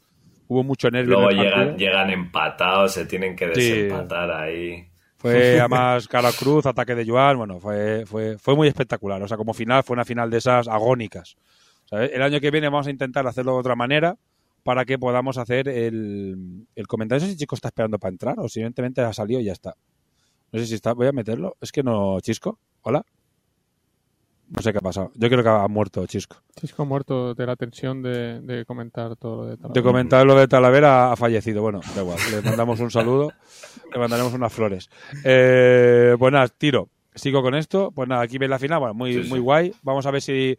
Tengo que ver si la podemos eh, examinar y comentarla. Lo que digo, el año que viene lo que haremos seguro, pues seguro si se puede, es grabar la final en otro lugar, que ellos no estén, el público no esté accesible, que tengan un árbitro para controlar todo, todo lo que pueda pasar, dudas que pueda haber, alguna medida. Yo tomé una medida en un momento, había dudas, que estaba por allí, pero que pueda que la podamos emitir en otro sitio para que la gente pueda seguirla y también comentarla en directo. O sea, es decir, que haya comentaristas comentando la jugada. Montaremos algo bastante más chulo. Este montaje, como veis, abajo. En el bar abajo con el proyector y, y comentándola podía estar muy guay. Y Qué, haciendo gana- fast qué ganas de, de currar el Sí, año sí, que sí. viene en, Eh, en ha el vuelto. De. Ah, Chisco Eh, ha vuelto. Sí, en el escenario. Ahí- no, no, no, en el escenario. La verdad es que Sí, sí. eh, está muy guay, ¿eh? Hacerlo en el escenario, todo viene muy rodado para hacerlo guay. Lo que pasa es que este año no podíamos porque éramos muy pocos y no teníamos el hotel para nosotros, como hemos tenido los otros años. No podíamos elegir Sí. hacer lo que nos diera la gana. Teníamos la mitad de la sala de arriba y ya está. Y Pero bueno, como siempre el hotel se portó de puta madre, eh, cero quejas. Y después, Sí, básicamente, una cosa que no vamos a hacer es cambiar el domingo. El domingo lo tenemos clarísimo que no queremos cambiar absolutamente nada. Fue tan bien y tan divertido que no vamos a cambiar nada. ¿Qué quiere decir? Que será la final. Mientras se hacía la final, se estaba haciendo el fast painting, que ves, ¿ves? Eh, más demos y partidas a, los, a otros juegos, juegos que traje yo. ¿Vale? Bueno, aquí veis las fotos de los, de los muñecos, la gente que pudo pintar en una hora. Un, un intento de, de, de cromo, ¿sabes? Eh, la de Midgar ahí con la cara de Suspicious. Y nada, muy, muy guay. La verdad es que, bueno, creo que la gente se lo pasó muy bien. Aquí vemos los trofeos Boomerang, como los llama Chisco. Son muy buenas. Eh, que no son boomerangs, que son interrogantes futuristas, parecen. Yo diría que son interrogantes futuristas. Esto es diseño de Dri, ¿eh? Ah, eh, Dri hace lo que, o como veis, habéis visto en el trofeo de la final, Dri hace lo que le sale de los cojones, ¿vale? Y no se le puede decir nada. Dri, hazme un trofeo, ya te lo hago. Y me manda un trofeo de 8 kilos y, medio metro de alto, ya que sé, una Lo locura. han llamado ya de la Champions para que haga un. Para que un haga el trofeo del año que viene, sí. Básicamente. 75 kilos. Vale, aquí veis. Eh, espérate, que, que me quedo aquí atascado, vale. Eh, estuvimos haciendo también partidas a otros juegos. Eso, esto es el domingo por la mañana. Y cuando a las 11 más o menos cuadramos todo, bueno, aquí está la foto, como veis, del trofeo, que es más grande que Joan, el trofeo gigante. Vale, esto es la entrega. al final, Joan ganó la, la final de, de la liga. Ya te digo, era, y ya lo dije, que iba a ser el torneo más íntimo, el torneo pionero, que íbamos a hacer mil cosas, y también iba a ser el torneo más abierto que una persona que no hubiese jugado nunca podía ganar, y eso es, lo- exactamente lo que pasó. Jugar una persona competitiva que no había jugado el juego, pues eh, tuvo la buen hacer y la suerte de llegar a la final y ganar. Así que ahí lo tiene, merecido. Que, Eh, que el trofeo gigante. Que Joan el, el sa- el sábado pasado estaba jugando en el Talavera conmigo. Sí. O sea que. O sea que podías haber venido, Chisco. ¿Sabes? Yo, te- si, yo- Juan, yo- si Juan pudo, ¿sabes? Si Juan pudo, que tenía una mudanza. yo- tenía trabajo. Yo tuve que trabajar el sábado. Bueno, y aquí tenemos, bueno, ya después ya fotos de la entrega de trofeos. Es que estas no las, no las he visto porque las pasaron después. La entrega de trofeos, que lo estuvo Dani ahí entregando, la clasificación a todo el mundo, la verdad es que muy bien. Primero quedó Juan en la clasificación, ganador de la final. Segundo Ceps y tercero Rey Critters, que lo tenéis aquí. Tercer ¿Qué- jugador, primer jugador Yamato. Qué alto es Dani, ¿no? Sí, Dani hace un metro ochenta y cinco, ¿eh? Es muy alto, ¿eh? Joder. Sí, sí, sí. La gente se sorprendió mucho, ¿eh? Katy, por ejemplo, mi mujer se sorprendió muchísimo porque no, no pensaba que fuera tan alto. Y mira, Justron, que es un pedazo de bicho y es más alto que Justron, ¿sabes? Sí, sí, eh, míralo, es muy alto, muy alto. Bueno, mira, este es mi hermano, fíjate, que es mi hermano que hace un Sí, sí. metro, un metro noventa y tres y, y le saca tres dedos a, a Dani. Así que imagínate. Bueno, y esto, bueno, después de que esto fue una, una fiesta, bueno, y aquí viene lo bueno, que lo que, lo que Mikel y yo queremos comentar. Esto está de- a, a destiempo, esto es lo mejor del evento, lo mejor del evento. Hay que La- decir, La, la sopa. hay que decir que nosotros, yo llevaba, te lo juro, desde el primer eh, EIC queriéndolo hacer, pero nunca cuadraba, siempre había problemas, el campo no estaba disponible, todo eran problemas, no hubo, siempre no había tiempo, cuadrábamos el planning de una manera, como hacíamos eh, partidas el domingo, nunca, nunca cuadraba. Y este año dije, no, no, no, vamos, no vamos a hacer partidas el domingo, aprovechando que somos pocos y vamos a dejar el, domingo libre para hacer esta puta locura. ¿Qué es esta locura? Básicamente nos pusimos la vida. 12 putos locos, ¿sabes? A jugar a rugby, ¿sabes? directamente. Jugar a Takure, ¿vale? Porque es rugby de 4 no existe, con lo cual esto ya es Takure. Y vamos a jugar a Takure Live, que básicamente éramos pues jugando eh, cuatro jugadores, 4 contra 4. Y creo que fue para mí lo mejor, lo mejor del evento con mucha diferencia. El evento fue la hostia, pero es que esto fue divertidísimo. Nos lo pasa- Sí, empezamos, Sí, sí, sí. como veis, estas cintas que yo compré específicamente para que no hubiera placajes duraron medio partido. ¿sabes? Hicimos tres y duraron tres partidos de cinco minutos y duraron medio partido. Hacía muchísimo viento y cuando las tirábamos al suelo el viento se las llevaba. Entonces dijimos, como hace mucho viento, vamos a hacer otra cosa. Vamos a Tocar. hacer to- tocata, que es tocata, que se llama que es tocar fuerte. Tocas fuerte y se ha aplacado. ¿Qué pasaba? A la gente le daban unas muy buenas hostias, pero aún así no se paraban de correr. Pues entonces, ¿cuál es el siguiente paso natural? Placar, y así seguro que se paran de correr. Y acabamos placando. Y no sé si hay alguna foto, ¿ves? Esto ya, aquí veis, esto ya no es tocata. Aquí ya, aquí ya hay placaje. He de decir que lo empecé yo placando a Midgar, ¿vale? Todo esto es culpa mía, ¿sabes? Vi a Midgar correr y le dije, y además, eh, el viernes le dije, te placo.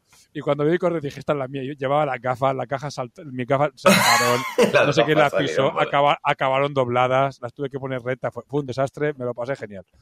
Y aquí estamos, que no lo- es que nos lo pasamos muy bien, hay vídeos pegando gritos, nada, todo fue, fue una fiesta, nos lo pasamos muy bien, creo que es un evento que hay que, que hay que repetir, a ver que la gente el año que viene, bueno, a ver, a ver, la gente lo ha jugado Takure, a la gente creo que le gustó el juego y eh, veremos que crezca, crezca y el año que viene poder hacer un evento, un evento más grande. Bueno, Midgar, cuenta. Tú que yo es que soy yo soy parcial, ¿vale? Muy parcial. No, pues es que lo que has estado contando es que a mí me, me encantó, me encantó el evento. O sea, para empezar yo ya dije que iba con cero partidas jugadas y pues eso, más o menos haciéndote al juego, pero en las cuatro partidas que jugamos el sábado súper bien. O sea, para la segunda ya más o menos vas pilotando todo. Para la tercera ya juegas sin ningún problema, incluso ya bicheando con, con las jugadas tácticas de- del equipo, que es un poco lo que le da todo el salseo. O sea que me parece que es bastante, bastante fácil de, de asimilar y de aprender el juego. Así que ahí todo un acierto. La verdad es que el, el torneo fue muy amable. Las últimas partidas las disfrutamos mogollón. Yo por lo menos que iba sin haber jugado nada. Y, y eso, la suerte de o la nueva la idea de tener el domingo libre, pues para poder hacer fast painting, para levantarte un poco más tarde, desayunar tranquilamente, catar el spa, que hay que decir que la foto que se ha visto del spa Ah, la era pongo, la pongo, es verdad. después del partido. Eso es después, pues digo que el Que- timing no era correcto porque eso es después del partido y el spa es para 6 y había 12 personas en el spa. Eh, la, la puta sopa. La puta Esto- sopa de gente. Salimos, salimos y no sé ves. quién se quedó, una de las chicas se quedó y le llegaba la- el agua a la cintura, ¿sabes? Vaciamos, salimos, había tanta gente que se vació todo el, todo, todo el spa. Le, le falta un par de hojas de laurel. Estábamos en el campo Teriomorph, ya sabes, que ahí se mueve la pasta y tal, que después de jugar el partidito, pues tu spa, tu relajación, todo bien. tal. Eh, Mican y yo estábamos recordando, rememorando viejos. Chicos, se acordará de esto. Cuando íbamos a, a esos campos en los que había, las duchas eran eh, de estas, eh, Un eh, ¿cómo se hilillo. dice? Que eran un hilillo o que eran, un- eran un una Un mierda, barracón de, de obra un barracón de y obra. un hilillo de agua. Co- No, un lillo de agua no, como si te estuvieras duchando con una manguera. Sí, literal. Y, y estábamos en la sauna diciendo, ¿tú te acuerdas, Mikan, cuando jugábamos? Íbamos al puto barracón de infecto y aquí estamos en un puto spa haciendo el tercer tiempo. Y después hicimos la comida, que no hay fotos, eh, que Ujú. bueno, que es una co- que comimos todos juntos, hicimos el tercer tiempo y el año que viene pues ya...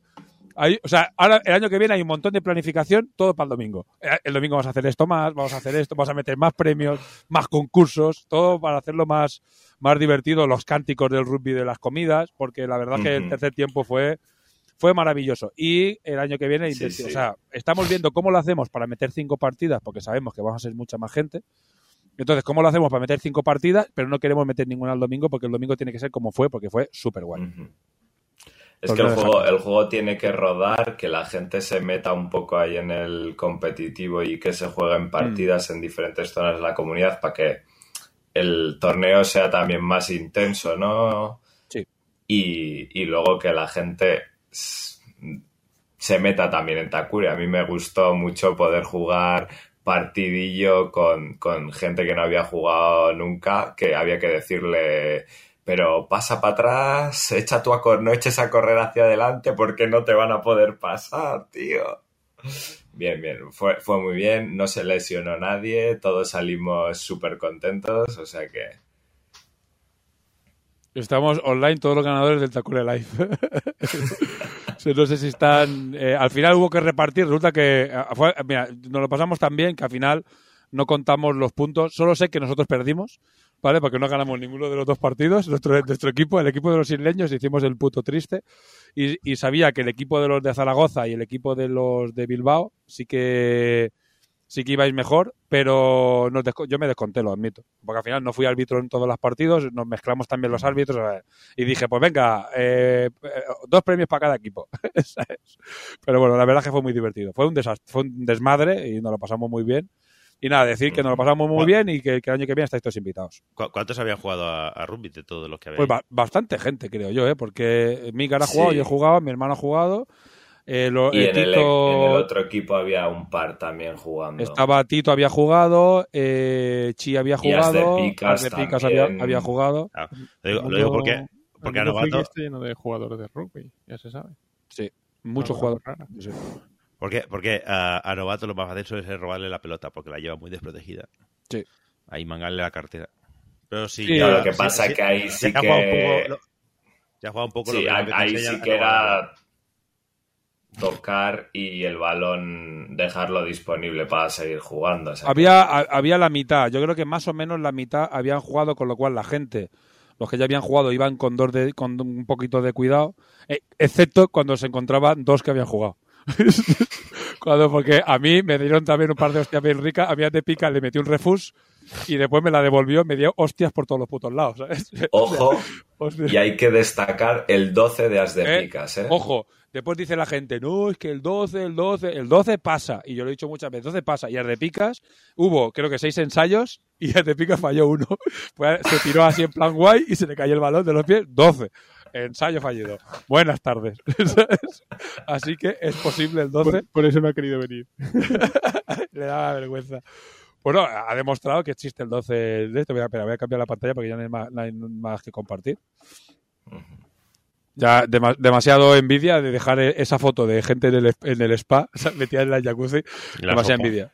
En la sopa. Nada, fue, fue muy divertido. Nos lo pasamos muy bien y fue un torneo muy distendido. Ya lo dije, el, siguiente torneo será más grande, habrá más, más juegos, habrá, será un torneo muy chulo, pero eh, esa, ese rollo más íntimo, más cercano, comer todos juntos, era un momento que seguramente solo pudiéramos haber hecho hacer este año por, por, simple por simples números, porque éramos pocos y era más fácil coordinarse, eh, aprovechar para comer todos juntos el jueves, los que subimos el jueves, eh, bajar muchos, eh, coordinarse con los coches para bajar el domingo, y eso es una cosa, cuando son 80 personas es muy difícil de hacer.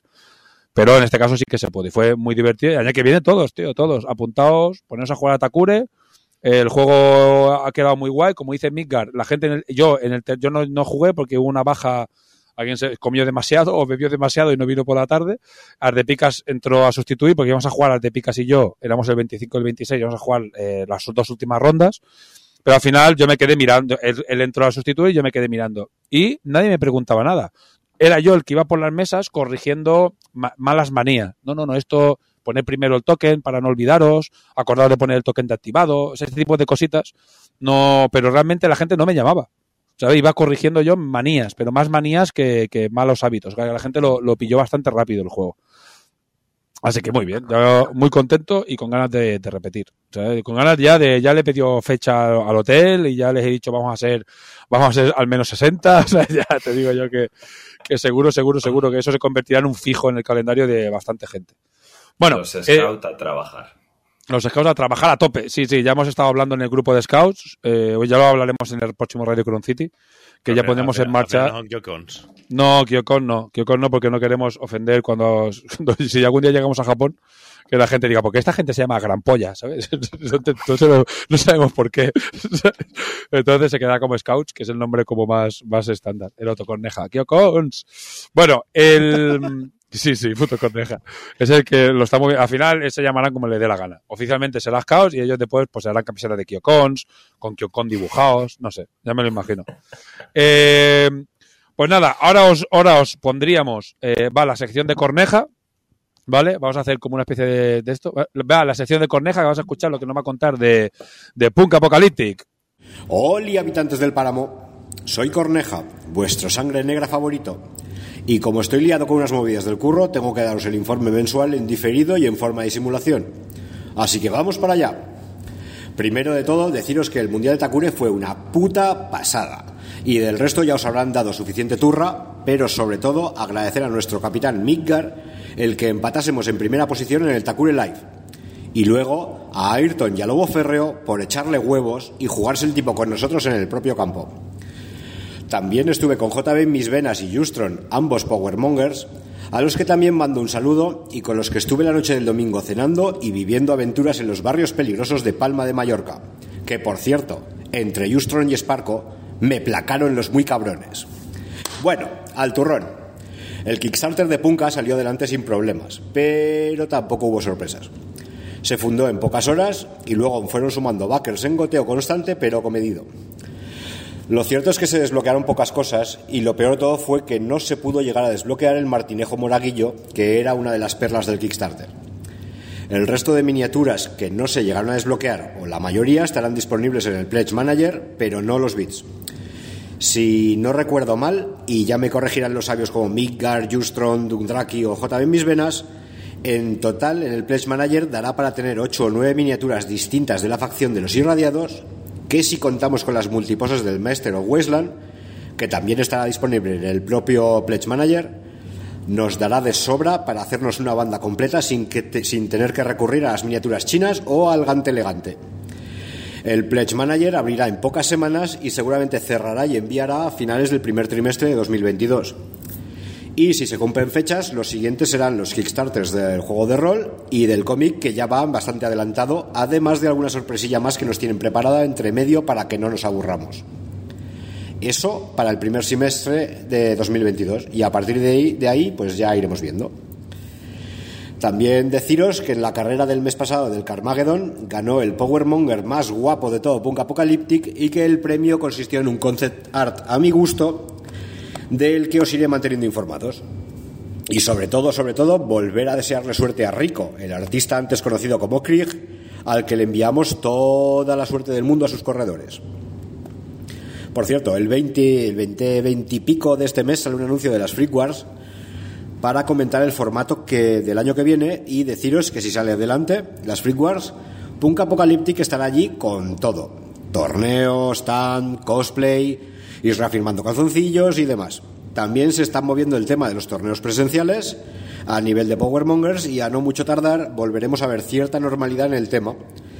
Y sí, podremos volver a quemar mutardos. Así que toca terminar de montar y pintar las bandas para que se vean chachis en las mesas. Y ya para terminar os daré una buena noticia. Dice Quest fundó, aunque in extremis, y podremos volver a tener miniaturas con cabeza de dados. No hubo muchos desbloqueos, pero en principio estaba casi todo de salida, así que tampoco es ningún drama. Desde aquí, mi más enhorabuena a Oscar de Euforia Miniatures y conforme avancen las noticias del Kickstarter os iré informando. Y poco más, hasta aquí hemos llegado. Si me puedo, si puedo me conectaré desde el curro a mis coleguillas por el Twitch, pero no os prometo nada. Por si, por si no me da para conectarme, solo me queda decirle a As de Picas que los Dorikins son lo mejor del mundo mundial. Un abrazo. ¿Qué tal, eh? ¿Os ha gustado? Interesante. Una- genial, genial todo. Todo lo que trae Corneja, la verdad es que muy bien. Corneja lo hace muy bien y es, es un tío que se explica perfectamente. Sobre todo, te- Esta te- vez se ha trabado menos, ¿eh? Sí, Se ha sí, trabado un poco menos, que sí. está ensayando. Sí, Ahora, hay que decir que como tester de yokai fatal, pero a nivel de llevar su sección, esto lo contaré algún día el tester de yokai, porque es muy divertido. Eh, se me saltan las lágrimas, dice.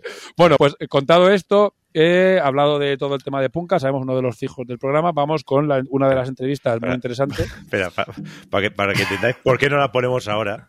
Yo solo he cambiado de auriculares en un momento Sí. y he tenido, he tenido que reiniciar el ordenador para que funcionase. Yo me he puesto a descargar, teniendo 600 megas, me he puesto a descargar el vídeo y ha petado todo. Me ha, me ha echado de todos lados. Me ha hecho ¡pa! Y he dicho ¡guau! No toco nada. Funciona O sea muy que- bien. Sí, sí, ¿Eh? Madre de Dios. ¿Cómo se llama esto? Light, Lightstream. Go Lightstream. Lightstream. Otra Eh, mierda, otra, otra. Nos hemos ido StreamYard, Lightstream de, la, de Gu- de Guatemala a Guatepeor. Y ya no sé si directamente probar eh, Streamlabs, que es con el que hicimos el directo de- del Mundial y fue bastante guay. Así que nos la jugaremos con Streamlabs. ¿Por qué? Porque es gratis. ¿vale? Y no hay que pagar. Y como estamos con una economía sumergida en el podcast, pues bueno. Bueno, vamos con la entrevista que hicimos en Atalaya cuando yo fui el mes pasado, que hicimos la entrevista a Oscar Celma de Euforia. Y aprovechamos también para quedar con el otro Oscar, con Oscar de, Dungeon Universalis, que es el creador de Dungeon Universalis, un juego tipo Dungeon Crawler que lo ha megapetado y ha funcionado espectacular. Y es una entrevista de algo más de una hora súper, súper, súper interesante. ¿Vale? Y muy, muy recomendada. Y por favor, de escuchar hasta final, es muy guay. Eh, tenemos, el sonido es un poco como es, porque me llevé este micro y la mesa pequeña. Entonces vamos cambiándonos el micro. Está Corneja también comentando en la entrevista que está de fondo. Entonces, bueno, con el montaje que llevé yo, que llevaba, podía llevar muy poca cosa, es eh, todo lo que pude hacer. Pero se, creo que se escuchará suficientemente bien. Así que bueno, os dejo con la entrevista y después volvemos ya con los Patreons. Bueno chicos, ya sabéis, eh, ya lo avisamos el mes pasado que íbamos a tener, lo habéis visto también en redes sociales, y vamos a aprovechar nuestra visita a Zaragoza, Atalaya, para hacer algunas entrevistas. Hicimos el mes pasado la entrevista a Oscar de Euforia y hoy traemos otro Oscar. Traemos otro, otro miembro también de Atalaya que, mira, aquí es un club muy grande y están haciendo muchísimas cosas y una de las cosas que se ha hecho un poco dentro del club, ¿no? Eh, Sería pues este, este pedazo de juego enorme que tenemos aquí, Dungeon Universal, y tenemos nosotros a, nuestro, a su responsable, su creador, que es Oscar. Hola, ¿qué tal? Muy buenas. Dime, cuéntame. bueno, sí, eh, vamos a empezar porque nos ha pasado lo mismo que nos pasó, que ya nos hemos puesto a charlar, a charlar del mundillo, a charlar de un montón de cosas. Y nada, básicamente es, primero de todo, nosotros hay mucha gente que parece que no, no conoce Dungeons Universales, a lo mejor le suena, a lo mejor, y es un poco que expliques qué es Dungeon Universalis, ¿vale? Que, que parece un juego de mesa, pero no lo sabemos, ¿vale? Es esta caja grande. Y el, un poco el por qué decidiste ponerte con ello. Vale, bueno, mm, para comenzar, la verdad es que es un juego que no, no era sencillo desde el principio, sencillo de, catalogar. Por suerte o por desgracia, ya en otros ámbitos me ha sucedido que me gusta hacer híbridos y en este caso también ha sido así.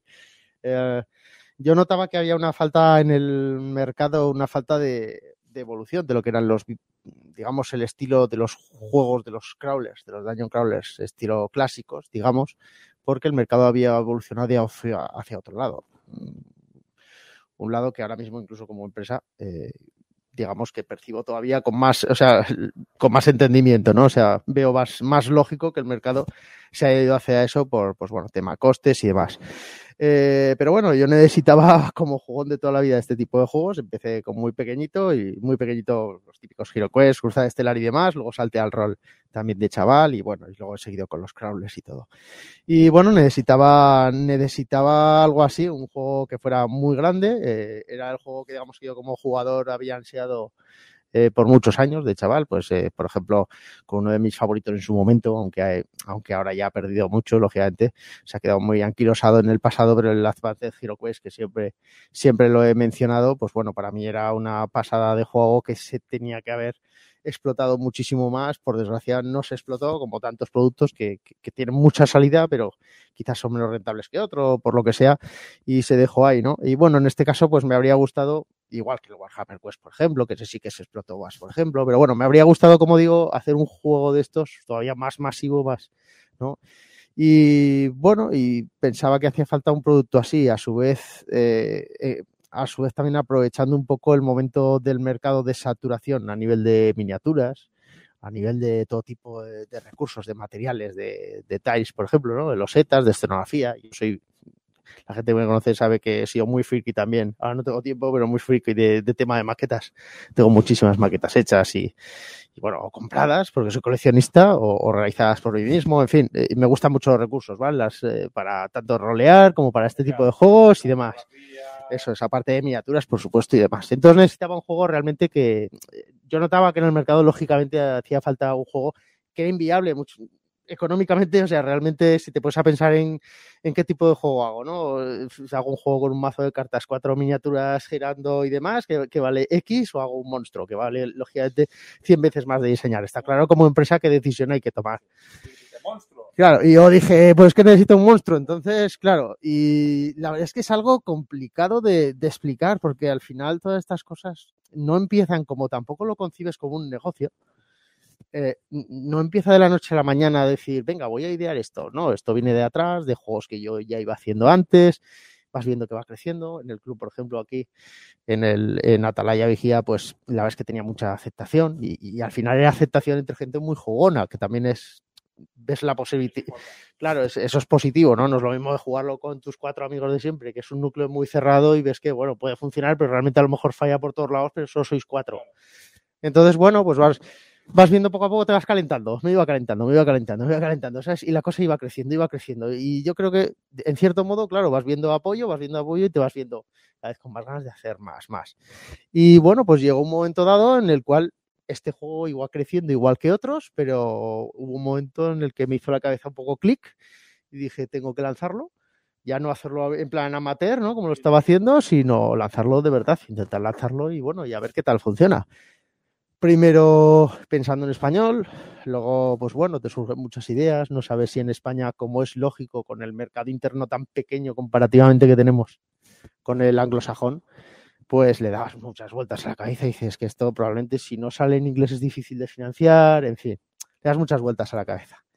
Y bueno, pues poco a poco se fue, se fue gestando, se fue, pues localicé lógicamente una persona como, como Oscar precisamente, va el día de hablar de Oscar, con el, con el, con el ilustrador, o sea, con, esto, con el, en, este, en este club, aunque no lo penséis, hay más gente aparte de los que nos llamamos Oscar, ¿vale? Es que igual hace falta ser Oscar para entrar en el club, ¿sabes? Digo, igual, digo yo, ¿sabes? Ah, vale, verdad. Tú eres Héctor. Es un más uno. bueno, bueno, en cualquier caso, perdón. Eh, como decía, no ilustrador, de traductor. El caso es que, bueno, me, vino bien que estuviera Oscar, lógicamente, conociendo el juego, que servía perfectamente como traductor. Ahí vimos un poco de, filón, quizá, para intentar entrar, porque a mí mmm, la verdad es que si no habría sido complicado el, el, el, intentar una traducción de un juego tan masivo. De hecho, sí, de hecho, sí, es una exageración en todos los sentidos. O sea, yo reconozco, no he querido hacer cuentas, reconozco, y las, las voy a intentar hacer además.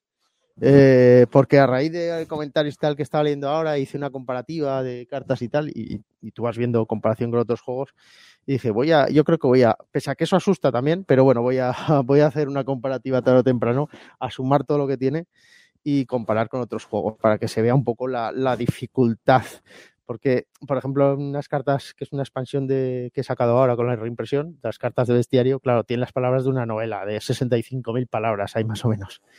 Estamos hablando de que, o sea, eso es una expansión pequeñita del juego. Eh, cualquier libro de aventuras que presentamos tiene también más de 60.000 palabras. O sea, cada componente es una novela. Es como, claro, con la dificultad ya sabes que tiene un juego, tiene que estar todo interrelacionado. Yo como escritor sé que una novela es compleja, pero al final me es infinitamente más fácil, porque no tengo que interrelacionar. Me encuentro con X escollos en la, la narrativa y hasta las salvas y ya está. Cuando es un juego de mesa que tiene que ser cerrado y demás, la cosa, la cosa cambia. Es una locura. Entonces, bueno, pues ya digo, es, un juego muy, masivo y a nivel de, idioma necesitaba ese apoyo de mucha cercanía de, de un traductor con el cual atreverme a, a lanzar esto. De hecho, hay compañías que ahora me han solicitado a otros idiomas y es que no suelto la licencia no porque no quiera, es que no me veo capaz de, de asesorar a alguien, a una empresa alemana para sacarlo en alemán, para sacarlo en italiano. No me veo capaz, lo reconozco. Y no me veo capaz y para, para darle los archivos y decirle ahí va eso. Y, y luego que me pidan cuentas tampoco vale. Claro. Sí, sí, es que es muchísimo, entonces es complicado. ¿eh? Claro, tú te fijas en otros. Además, es que hay muchas palabras en rol, porque, digamos, o sea, en los juegos de rol, porque no necesita ser tan, tan exhaustivo con las reglas, ¿no? No tiene que cuadrar todo. Hay alguien que lleva, lógicamente, el peso de las partidas, la dirección y demás, pero aquí sí, y, ya digo, son muchas palabras. Un juego de mesa normal son 2.000, 3.000, 4.000 palabras lo que tiene el juego, 20.000 si es un juego muy grande. En fin, los que tienen narrativa tienen muchas palabras. Pues ves, por ejemplo, Takure ya, ya, es, ya es un reglamento. Ah, sí, todo. Pero bueno, ya es un juego ya que, que tiene muchas palabras. O sea, por eso, tío, ya te estoy diciendo. Sí, sí, pero bueno, Games también tiene. Por suerte, por desgracia, ya ves, es que a eso voy, que los juegos de mesa también como exige ese, ese, claro, también tienes que ceñirte a componentes, está interrelacionado con tal, igual. Ahora, sí. Y una cosa que la gente no tiene en cuenta cuando se hacen los juegos de mesa, que a mí me he dado cuenta es, es la traducción. Es que la traducción eh, es súper importante y puedes tirar de gente. Es que es una de las cosas de peso. Igual que hay mucha gente pues que aprovecha a un ilustrador que es un amigo, que tal y cual, porque le ayude y entonces un poco mirar de llegar a un acuerdo y tal y cual y sacarlo. Pero si no tienes un buen traductor y necesitas pagar un traductor, es que la traducción es carísima. Pero es que es, es porque, sobre todo cuando es un juego, en Takure ya es mucho dinero. Para mí es una inversión muy grande. Imagínate en un juego que tiene 100 veces más palabras que Takure. Estamos hablando de que si a mí me cuesta X dinero, a él le va a costar X más 100, o sea, por 100. Y, es muy complejo, es muy complejo. Sí, sí si no, si no fallaría por. Sí, sí. Si no fallaría por todos lados, porque al, haber tantas mecánicas, que además en cada partida cambian, o sea, hay tipas, las típicas reglas especiales de aventura. Es que al final necesitas estar constantemente. Prim, primero tú leerlo, claro. Sí, sí. Eso es, sí, sí, es que es así. Y luego otra vez otros frikis que sepan de esto y sepan eh, comparar el castellano y el inglés para saber revisarlo también. O sea, ojo, o sea, es que el nivel de... Por eso, obviamente, los juegos de mesa, yo siempre lo digo, es verdad que es más eh, práctico el tema de los iconos, la iconografía, usar mucho más de iconografía de, de que de palabras, pero esto es... Pero, pero, claro, y no nos engañemos bajo mi punto de vista, es por economía. O sea, quiero decir, es por gastos. Yo, obviamente, si hago el juego mucho más sencillo y lo ciño casi todo a símbolos, me ahorro en traducción una auténtica barbaridad, pero ya no estamos hablando en términos económicos, es que es en horas de tiempo, en horas de maquetación, en horas de revisión, en horas. Es que ya no estamos hablando. Claro, porque la gente solo piensa en claro, cuánto cuesta el papel, o, o, sea, la labor material, o sabes, pero cuánto cuesta el, el trabajo humano que hay detrás. Entonces, pues eso, en fin, un juego de mesa. Yo te, perdida, lo que la gente entienda el coste. De, sí, de sí, no, sí, eso está claro, sí, es un tema muy... No entiende, sí, es complicado, sí. Al, al, final tú ves una caja y ves una caja pequeña, mediana, grande, muy grande, no ves mucho más. Entonces sí, es, es, es algo difícil, pero bueno, es lógico también. Si no estás especializado o no ahondas, pues bueno, es difícil. Un crawler, sí, fue un crawler sobre todo, un dungeon crawler. Lo que sucede es que es un dungeon crawler más bien a la antigua usanza, es decir, eh, un crawler que quizás se, se, sí, se, sí eh, eh, como digo, claro, es un híbrido en cuanto a que sí que tiene mecánicas cerradas y demás, que es lo que se le exige, digamos, porque tú coges los crawlers más antiguos y es verdad que fallaban por todos lados. Eh, pero bueno, pues en este caso es hacer eso, es hacer lo que querían los clásicos, que es abarcar mucho, pero esta vez haciéndolo bien, digamos, haciéndolo de forma, ¿no? De, ciñéndote bien con las reglas y, demás, pero dándole muchísima táctica, que a mí, pues claro, soy también jugador de Wargames de toda la vida, entonces la necesitaba la táctica. A mí los crawlers estos que tiras el dado y, y sí, que te dice la gente, ah, qué bien, pero mira, se hace rápido, ¿no? Se resuelve rápido, es una tirada. Digo, vale, pero honestamente para mí es una mierda. O sea, es que lo tengo que decir así. Sí, es que o tiene profundidad o no es nada. O sea, claro, cualquier persona, en fin, puede diseñar una cosa sencilla, ¿no? De un dado que lo lanzas y sale esto, sale empujón, si sale crítico, sale la habilidad y si sale esto, lo mata y ya está. Pues bien, vale. Que eso, es, que eso no es difícil. Quiero decir, hay tantísimos juegos hechos, cualquier persona con un poco de, ¿no? de, de creatividad. Claro, entonces me gustaba darle profundidad. Entonces, a nivel de, de táctica, pues tiene la táctica un poco de, un juego, pues eso, de escaramuzas. De hecho, ahora estamos, lógicamente, volviendo a probar ya el juego de escaramuzas que ya en su momento se testeó, porque este juego también es un juego de escaramuzas. Eh, lo que ocurre es que primero se ha sacado el crawler, que es lo masivo, es lo que da todos los componentes, pero luego con parte de los componentes tú puedes hacer escaramuzas. Entre héroes, escaramuzas entre facciones. El juego, para que os hagáis una idea, tiene 55 facciones, aparte de criaturas independientes. Sí, es, sí, es... Eh... Sí, eh, sí, a ver. No hemos reparado en casa. A ver. ¿Cuántas facciones? ¿Cuántas Yo, yo es una pena porque es, es cuando eh, es cuando te pones, por ejemplo, ahora cuando me puse a hacer la revisión, ¿no? Que dije, no os preocupéis, reviso el juego, actualizo tal. Y te das cuenta y dices, ¿por qué? ¿Por qué, Oscar? ¿Por qué? Tenía, podías haber hecho seis juegos en este tiempo. ¿Por qué lo revisas? Claro, porque es verdad que te pueden decir, haz una revisión, pero una revisión de qué? Es que las cartas de bestiario, claro, solamente son unas pocas facciones, la expansión esta que he sacado son solo 12 facciones, pero ya son 120 cartas. O sea, 190, perdona, 190, claro, solo 12, es, no puedo, o sea, de hecho es más. sí, claro, es que, claro, claro, entonces, es que lo que ocurre es que aquí, eh, también precisamente, además por términos económicos, eh, claro, el mundo del rol es factible el sacar, fíjate, mira, por ejemplo, el bestiario, estos son los, los, las facciones, ¿no? Digamos, los rátidos o cada facción con sus perfiles. Esto es tipo más bien Wargame. Sí. Eh, entonces se concibió como, como eso, como, ah, bueno, sí, esto es... Claro, lo voy a poner así. Mira. Eh, esto sería el bestiario, digamos, el, el, primer bestiario. Hay dos bestiarios, hay dos libros de bestiario, pues bueno, este es el de la caja base, digamos. Entonces, pues claro, eh, hay una serie de, fa de facciones que, muchos conocemos, identificamos con, mundos de, otros juegos, porque al final son unos propios y sobre todo también recoge la, imaginería, digamos, de los juegos que yo he ido jugando al cabo de las décadas. Entonces, esto se diseñó para poder jugar con lo que te diera la gana, básicamente. Es decir, eh, tienes dragones, dragones, tienes elfos oscuros, elfos oscuros, tienes hobbits, hobbits, tienes lo que quieras. Tienes ahora Juego de Tronos, Juego de Tronos, en fin, para jugar con cualquier cosa. Entonces era un poco la idea. ¿Qué sucede? Que, por ejemplo, ahora me pidieron a mí las cartas de bestiario, que lógicamente es más tipo juego de mesa, es decir, exacto, tienes, no tienes las habilidades, no es como los wargames o el rol que, que puedes acudir a la referencia rápida de armas, de no sé, sino que ya en la propia carta vas a tener todo. ¿Qué ocurre? Viene muy bien, pero es que de inicio tú no puedes hacer eso. Yo no puedo sacar, hay casi 700 criaturas, yo no puedo sacar 700 cartas de inicio eh, en una caja. Entonces, la, yo, claro, claro, es que compito con juegos que sacan 10.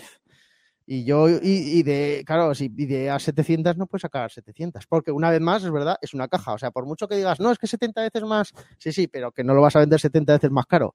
Entonces, entonces bueno, pues ahí estamos. El primero sí recoge, entre comillas, solo 12 facciones, que son las facciones que están incluidas en los libros de aventuras que hemos dado hasta el momento. Que también son otra barbaridad. Es que se nos ha ido en todos los sentidos. Es decir, a mí, a mí mira, eh, aquí...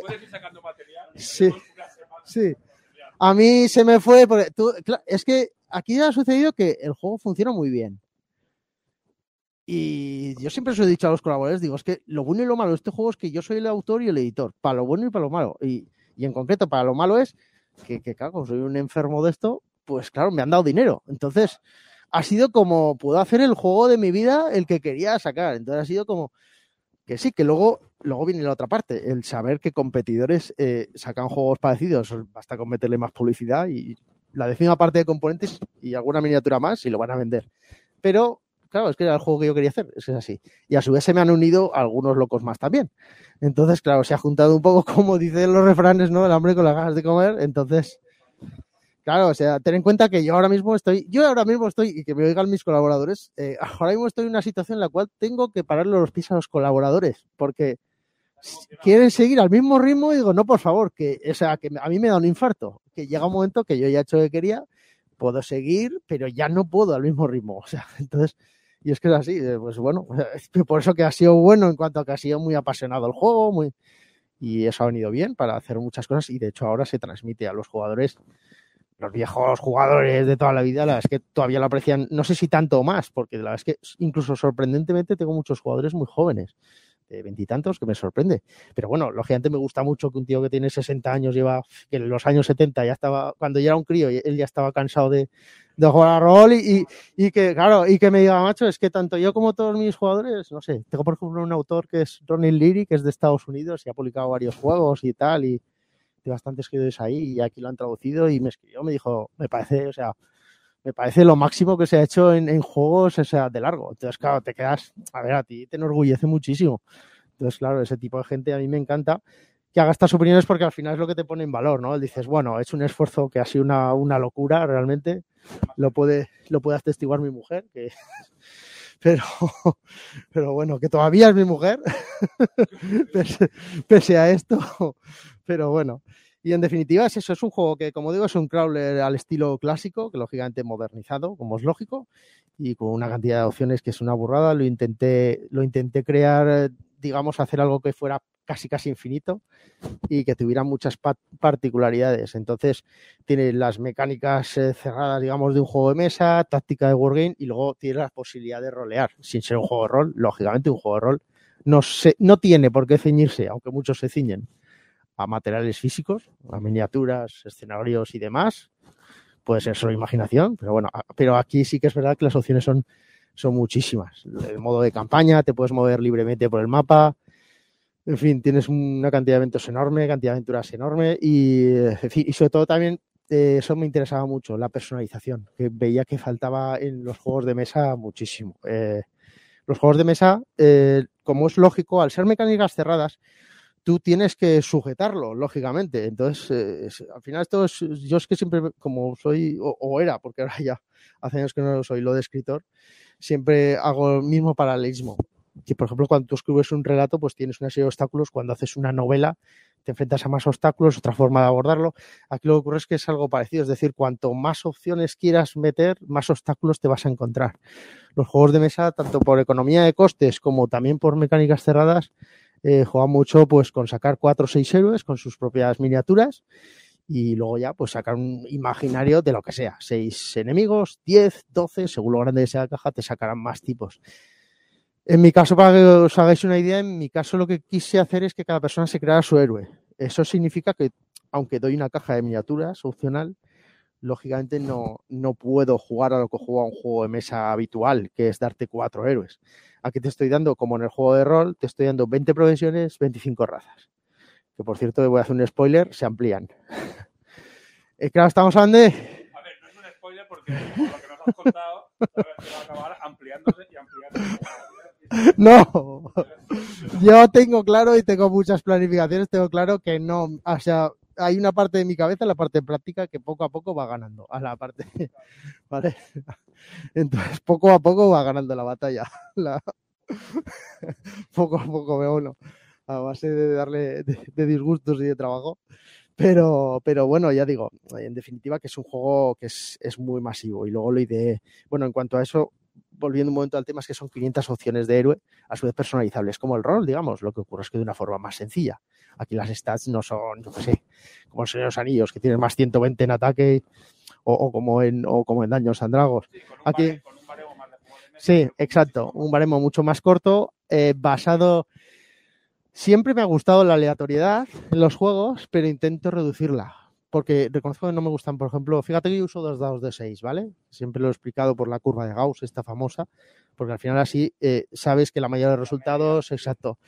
Porque no me gustan los, los juegos de una, de una tirada de un solo dado, no me acaban de convencer. Y claro, a más amplio el dado, no me, o sea, yo reconozco que me cuesta mucho. Los daños a dragos y más me cuesta. O, o un Frost Ray, por ejemplo, me cuesta los juegos, por mucho que digas, el rival tiene un más 3 y eres tú un más 1, que sí, que sí, pero es un dado de 20, ¿sabes? Es que, entonces, a mí me gustaba, intenté, hice eso. Al principio, cuando estaba ideando el juego, lo diseñé más quizá porque es la tónica que hacen todos los juegos. Desde que salió Destin parece que todos tienen que sacar el dado con iconos y, y, la verdad es que al principio lo saqué así, o sea, lo ideé así, pero luego me fui dando cuenta que limita opciones y al final preferí quedarme con los dos dados de 6, que me da más, me permite jugar mucho más eh, con, con, las... Una estadística más controlada. Sí, con las stats y todo. Entonces, bueno, pues un juego de ese estilo. A su vez, tiene unas particularidades que es lo que no, quizá no se ve, se ve el que lo, lo va jugando o el que es cierto tipo de persona que se ha informado, porque el juego lo que tiene, este es el reglamento viejo, por decirlo así, desde luego está el revisado. He sacado uno para que dé menos miedo. Eh, esto sucede bastante en juegos. Sí, sí, pues, pues quizá a lo mejor es poner un osito o algo así. Pero osito, osito, eh, osito infantil, no. eh, el, claro, es, es grande. Eh, se ha sacado ahora el Basic, sobre todo porque, fíjate, el, el, el, reglamento básico tiene 40 páginas y tiene la tercera parte de palabras que este. Realmente en mecánicas son muy parecidos. Lo que pasa es que es verdad que hay cosas complejas que las haces más sencillas. Y sobre todo, aquí me, parece lo más importante. He quitado imágenes, aquí hay un mogollón de imágenes que ocupan una cara o dos caras. Hay trasfondo, hay 30 páginas de referencia rápida para pa solucionar. Es decir, pero te das cuenta en juegos de mesa que casi vale más eh, hacerlo más corto eh, que meter, bueno, que, meter chicha, ya no chicha, incluso te voy a decir más.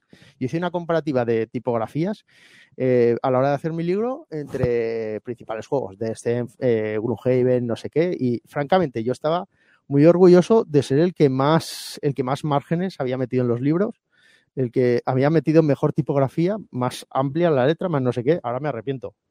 Porque eso hace que la gente se asuste. Sale el libro más grande. Entonces, de verdad que, claro, ahora lo veo como empresa. Antes lo veía como. A mí, a mí, a mí como pasado, es así. A mí me ha pasado con, con Yokai, gente quejándose de que era muy. O sea, sí, sí. a mí me ha pasado con Yokai al, al redactar el reglamento que la gente se quejaba de que tenía 64 páginas. Porque tiene 64 páginas, pero es una 5 con una letra que es 11, que es súper grande, es una letra gorda porque es a 5. Y la gente quejándose, es que tiene muchas páginas. Y dices, hostia, pues hijo, hijo mío, ¿sabes? Es que son las tres expansiones metidas en un libro, ¿sabes? Y dices, bueno, va. Sí, sí, no, es increíble, pero, pero bueno, funciona un poco así, por desgracia. Así que, bueno, en definitiva, está el reglamento estándar, que es el que es para todo el mundo, digamos, jugones y más. Luego, si te asustas un poco, pues empiezas por el basic y luego ya pasas al otro, que es un poco más complejo, pero ya digo, no hay, una, no hay tanta complejidad en diferencia. Lo que pasa es que te lo hace más sencillo, pero no hay tanta como para ver tres veces menos palabras. Lo que pasa es que, claro, también le quitas eso, lo que a mí me gustaba como jugador, pero bueno, son cosas curiosas y cada mundo tiene. Y esto al ser un híbrido, pues lógicamente, es verdad que tiene un poco, claro, eh, por un lado, claro, por un lado gustas a cierto tipo de público, pero gustas al público al que le va un poco todo. Lógicamente echas para atrás al jugador de mesa que no le gusta, no, claro.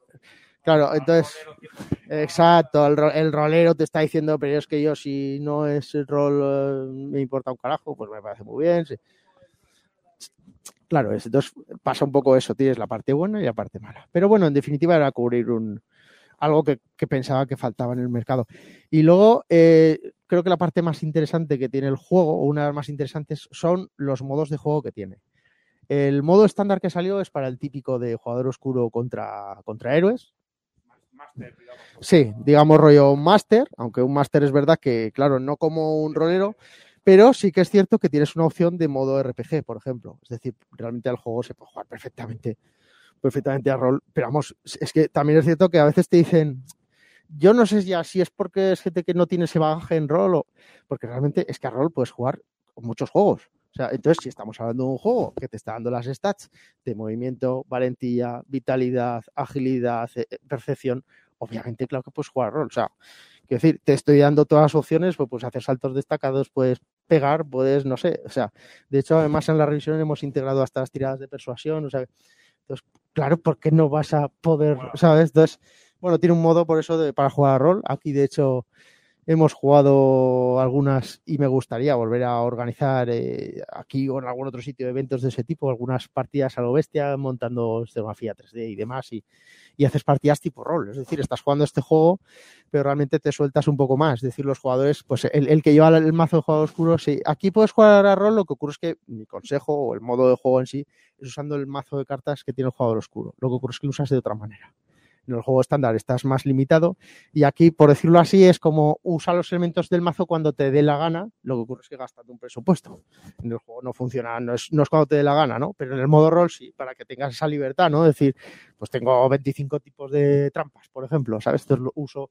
La cosa es que no abuses, obviamente, no saques la carta constantemente, porque entonces, pero, pero entonces funciona un poco así, y la verdad es que funciona muy bien. Es decir, por ejemplo, me acuerdo, yo creo que la última que hicimos fue plan montar un escenario enorme y un par de colegas eh, en el mismo día que empezábamos a jugar, o sea, no se, no se hizo nada eh, planificado, les dije, bueno, pues ahora cogéis el mazo y, y vosotros veis, aquí tenéis el escenario y idead la aventura que queráis. Y idearon la aventura y salió de maravilla, ¿sabes? Con varios jugadores cada uno. Entonces, es, pero es lo que te da el juego lo bueno también, en que eh, está pensado para que se juegue con todos los componentes que doy.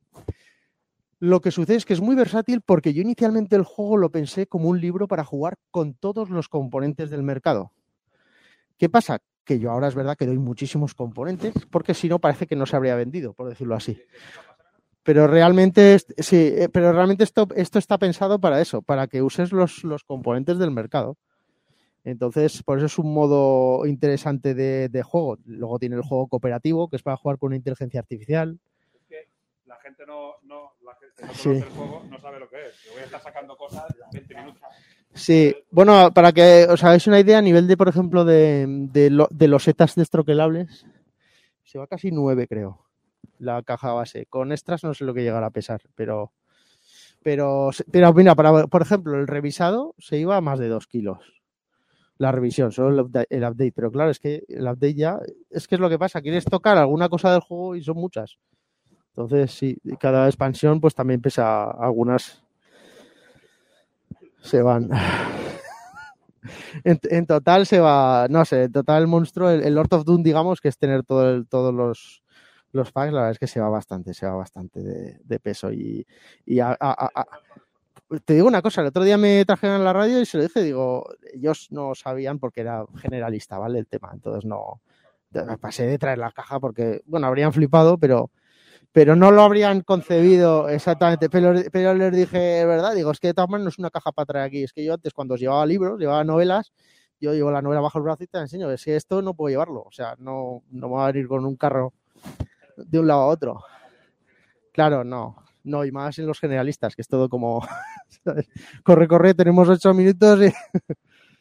Sí. Aquí no, aquí esto es un podcast. Sí, ya ves tú que, que, que- que sabéis del tema. Para que te das una idea, standees son 318 standees. Eh, no sé, los, los setas pues son muchas planchas, son 16 planchas de 35 por 25. Solo los setas. En fin, ocho. Eh, sí. Sí, no, el bestiario 2 es un extra, es lo único que está de aquí. Está de más. Sí, está de. Si hay más losetas, luego están las algo más de mil cartas. Las minis, que por ejemplo ahora van. Voy a intentar enseñarlo así porque no lo puedo Sí. Sí, claro, es que. ah, Sí. No, bueno, esto es, por ejemplo, esto es un inserto y está hecho para que aquí realmente guardar los standees, puedes guardarlos en orden, ¿vale? Hay miniaturas, Sí, bueno, sí. cartas son 570 cartas de póker y 442 de tamaño mini euro. Y lo que tienen las cartas también es eso, claro, muchísimo texto. Es un, juego con mucho texto. En fin, nada, ¿eh? Bueno, Sí, después- es- lo recogemos. sí, no te. Déjame un Mientras momento no. que te voy a hacer dos preguntas. y- A ver, el juego es espectacular. O sea, está claro. A diferencia de lo, por lo que yo lo veo, ¿vale? Yo lo había investigado y había visto y tal, pero la, la diferencia es que tú lo que estás vendiendo, sobre todo, o lo que ofreces en tu producto, es un juego, eh, sobre todo, con muchísimo componente, pero miniaturas lleva seis, no sé cuántas lleva, muy poquitas.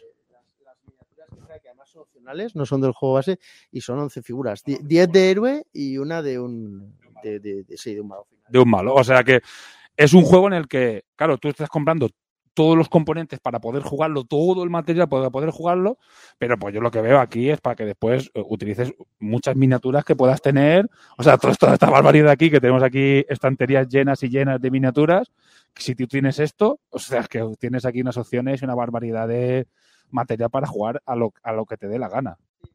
Es que al final quise hacer una especie de sistema. Es un sistema más que, más que. Lo que ocurre es que se tuvo que vender el juego independiente para, para hacer entrar el sistema. Pero realmente es un sistema. Es una caja, como, como dice ya mucha gente, afortunadamente es una caja de herramientas. Es una gigantesca caja de herramientas y. reglamento más lo que necesitas para jugar. Claro, sí, exactamente. Entonces, pues eso es lo suyo. Lo que ocurre es que es verdad que gracias también al éxito de financiación, pues en lugar de salir lo que ya era, que ya era grande, con lucetas, ¿eh? pues claro, salió, pude dar todavía muchos más componentes para que el que no tenga componentes pueda dar de sí, ¿no? Tenga muchos más standings, muchas, en fin, más criaturas, más losetas, más de todo. Pero es verdad que tengas lo, pero tengas lo que tengas y la gente que a fin de cuentas lo ha apoyado desde el principio es gente que, que tenía muchísimos componentes, por ejemplo, y, y sabía que lo iba a jugar todo con esto. No tenía juegos con que jugarlo y bueno, ahora por ejemplo tienes Juego de Tronos, ¿no? Que estamos aquí con están algunos compañeros jugando torneos y más. Es que puedes jugar a Juego de Tronos con el juego y te haces una campaña rápida. Es que además el, el propio reglamento está pensado para que tú puedas hacer tus propios mundos usando, usando esto, porque al final tú elaboras las reglas para territorios de glaciar, para territorios de bosque, no sé, no sé cuántos, las reglas están hechas, los iconos están hechos, tú solo tienes que hacer el mapa basándote en la misma iconografía y ya está, y se juega, no tienes que preparar nada, se juega entre comillas solo, ¿no? Haces la aventura, entonces, bueno, el sistema te tiene que ir colocando un poco... Claro, y haces campaña del Señor de los Anillos, claro, claro.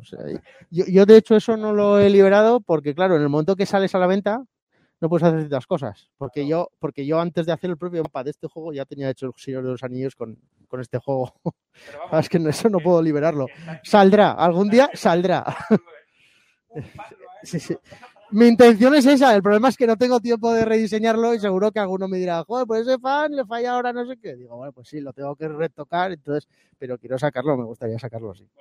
A ver, ya, ¿dónde se compra esto? Vámonos, va. Danos, ¿dónde, ¿Dónde puedo pasar la tarjeta? Va, la voy a sacar. ¿Dónde puedo sacar la tarjeta? ¿Dónde, dónde se pasa? A ver, eh, yo entiendo que salió, es la segunda campaña, ¿no? La reedición es una segunda campaña. Salió una primera campaña que fue un éxito muy bueno. Yo la segunda campaña estuve siguiendo un poco y bueno, aquello fue también un éxito descomunal. Eh, ahora mismo estáis, hemos comentado antes que ya estáis enviando, haciendo los envíos, preparados, o sea, ya, o sea, digamos ya en lay play, ya estáis mandando. Con lo cual, yo no tengo el juego, lo quiero. ¿Dónde lo puedo conseguir? ¿Lo podré conseguir? ¿Cómo lo puedo hacer? Porque claro, ahora hay gente que no lo conocía el juego y dice, yo lo quiero. O sea, quiero comprarlo, lo quiero ya. ¿Dónde se puede conseguir? ¿Hay posibilidad de conseguir en un futuro? ¿Cómo lo podemos hacer? Sí, pues mira, nosotros eh, voy a hacer lo mismo que con la primera tirada, es decir, sacas la tirada y una vez entregas todo, sacas, eh, haces listado lógicamente de excedentes y preparas para la venta pues todos los juegos que falten, add-ons y demás, ¿no? Todo lo que esté demás. No va a haber mucho excedente y desde luego tengo ya ahora mismo, pues yo creo que va a haber, por ejemplo, de, está por un lado el inglés y por otro el español, ¿no? A nivel español Igual estamos hablando de que ahora mismo va a haber 10 personas por cada juego en excedente. Que yo ya tenga listadas que quieran comprarlo, o sea que, que va a ser complicado, ¿vale? Eh, pero bueno, mi intención es imprimir, lógicamente. Yo ahora no, no tengo por qué. O sea, no, no voy a esconderlo ni mucho menos. Eh, tengo, in- tengo intención, tengo intención de reimprimir. Sí, sí, no, bueno, sí, pero bueno, esto lo digo porque en este mundo te encuentras de todo. En fin, al principio, por ejemplo, eh, era un poco raro. Por ejemplo, para que os hagáis una idea, eh, yo tuve que, bueno, tuve que decir, yo no sabía si iba a sacar una segunda edición. O sea, toda, toda la gente eh, ansía una segunda edición, pero tú no eres consciente, y más por el tipo de juego, en fin, que era juego de nicho, digamos. Uno, uno por, claro, por muchas expectativas que tengas, dices, yo no sé si voy a sacar una segunda edición. Y bueno, también hubo gente, sobre todo de España, que es donde hubo más comunicación, que entraba y algunos no sé muy bien con qué criterio, si era incluso especular en algunos casos, lo cual me sorprende, pero, pero, pero es verdad que, hubo quejas cuando yo anuncié una segunda, una segunda impresión, una reimpresión. Sí, sí, las hubo. Es, un poco sorprendente, para el, creo, creo que para el que es coherente no, no tiene sentido, pero tiene que haber de todo en esta vida. Y sí que tuve quejas, igual que mucha gente. Se alegró, obviamente. Eh, también lo sabía, que dijeron como, dijiste que no ibas a hacer segunda, y tú te quedas que diciendo, vamos a ver. Porque eran los típicos que dicen, es que yo no entro si, si luego vas a reimprimir y lo vas a mejorar. A ver, pero tú de verdad me estás, o sea, es que es como, de verdad me estás diciendo que antes de financiar la primera, yo tengo que garantizarte que no voy a hacer una segunda si sale mal. En serio, o sea, es, es como, o sea, no tienes ni idea de qué va esto, ¿no? Que te piensas que es, pues eso, algo que he hecho en fin de semana y, y ya está. Que no tienes ni idea de- de- de- como autor. Sí, no sé, claro, es que por. Sí, claro, madre mía, sí, algo así, porque. Y yo, por ejemplo, fíjate que soy un poco casi enfermizo de la planificación, pero siento consciente de que esto es un Kickstarter, de que yo no soy precisamente Asmodee, entonces hoy chale y mañana quiebras. Claro, es que, o, bueno, y ya no quiebras, sino que te hartas por el motivo que sea y dices, oye, que. Exacto, sí. De hecho, por cierto, el juego, pese a que funcionó muy bien, empezó a entregarse, por desgracia, cuando empezó la pandemia. Un juego que estaba pensado para jugar en grupo, se empezó a entregar en fe- eh, mediados algo así de febrero y en marzo vino la pandemia y el internacional se empezó a entregar en mayo, o sea que estaba ya todo el mundo encerrado en casa y tal, ha sido...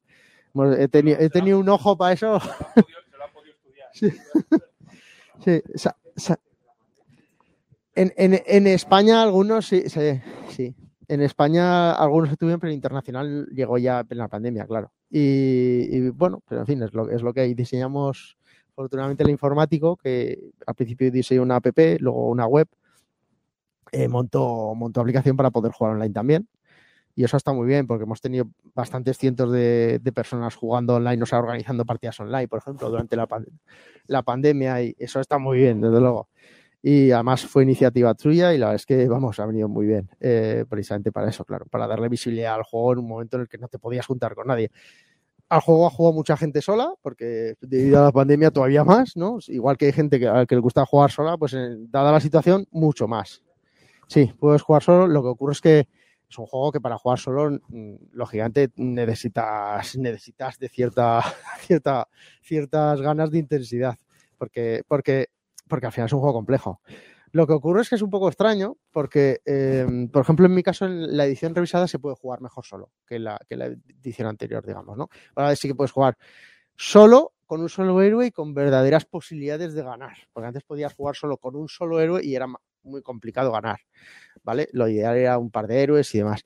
Pero el problema es que es curioso, claro, la gente que juega sola muchas veces se quiere coger una partida entera y yo alucinaba porque, no sé, recuerdo por ejemplo una, incluso una, una reseñadora de Estados Unidos se puso a jugar sola y empezó ya por lo más alto. Sí, sí, que, y además la tía dijo, eh, es súper difícil, me, me ha parecido una tarea súper difícil, dice, pero eso sí, todo encaja, todo no sé qué, o sea, por funcionar, funciona de maravilla. Pero yo pensando, digo, Dios mío, digo, yo eso no lo hago, quiero decir, empezó ya con una partida de 3-4 héroes, con sus 3-4 compañeros mercenarios y a su vez ideando una aventura de cero, porque el sistema permite crear tus propias aventuras según su sistema de puntaje y tal. O sea, ya no empezó por las aventuras oficiales, que vas un poco más poco a poco. O sea, empezó ya, o sea, jugando sola, jugando con seis personajes a la vez, ideando la aventura. O sea, en la primera aventura. Claro, y dices, joder, no me extraña que diga que el juego es complejo. El juego tiene su complejidad, pero ostras, es que has empezado por algo que ni el autor empieza. O sea, ¿sabes? O sea, no sé. Sí, sí, entonces te, no es que te encuentras algún top que dices, bueno, me he encontrado de hecho hace poco, no sé si, no sé si es alemán o estadounidense, una persona el otro día también jugando, al hilo de que estamos preparando escaramuzas y no sé por qué lo vi en un, en un foro de crawlers, creo, o no, en, en Facebook.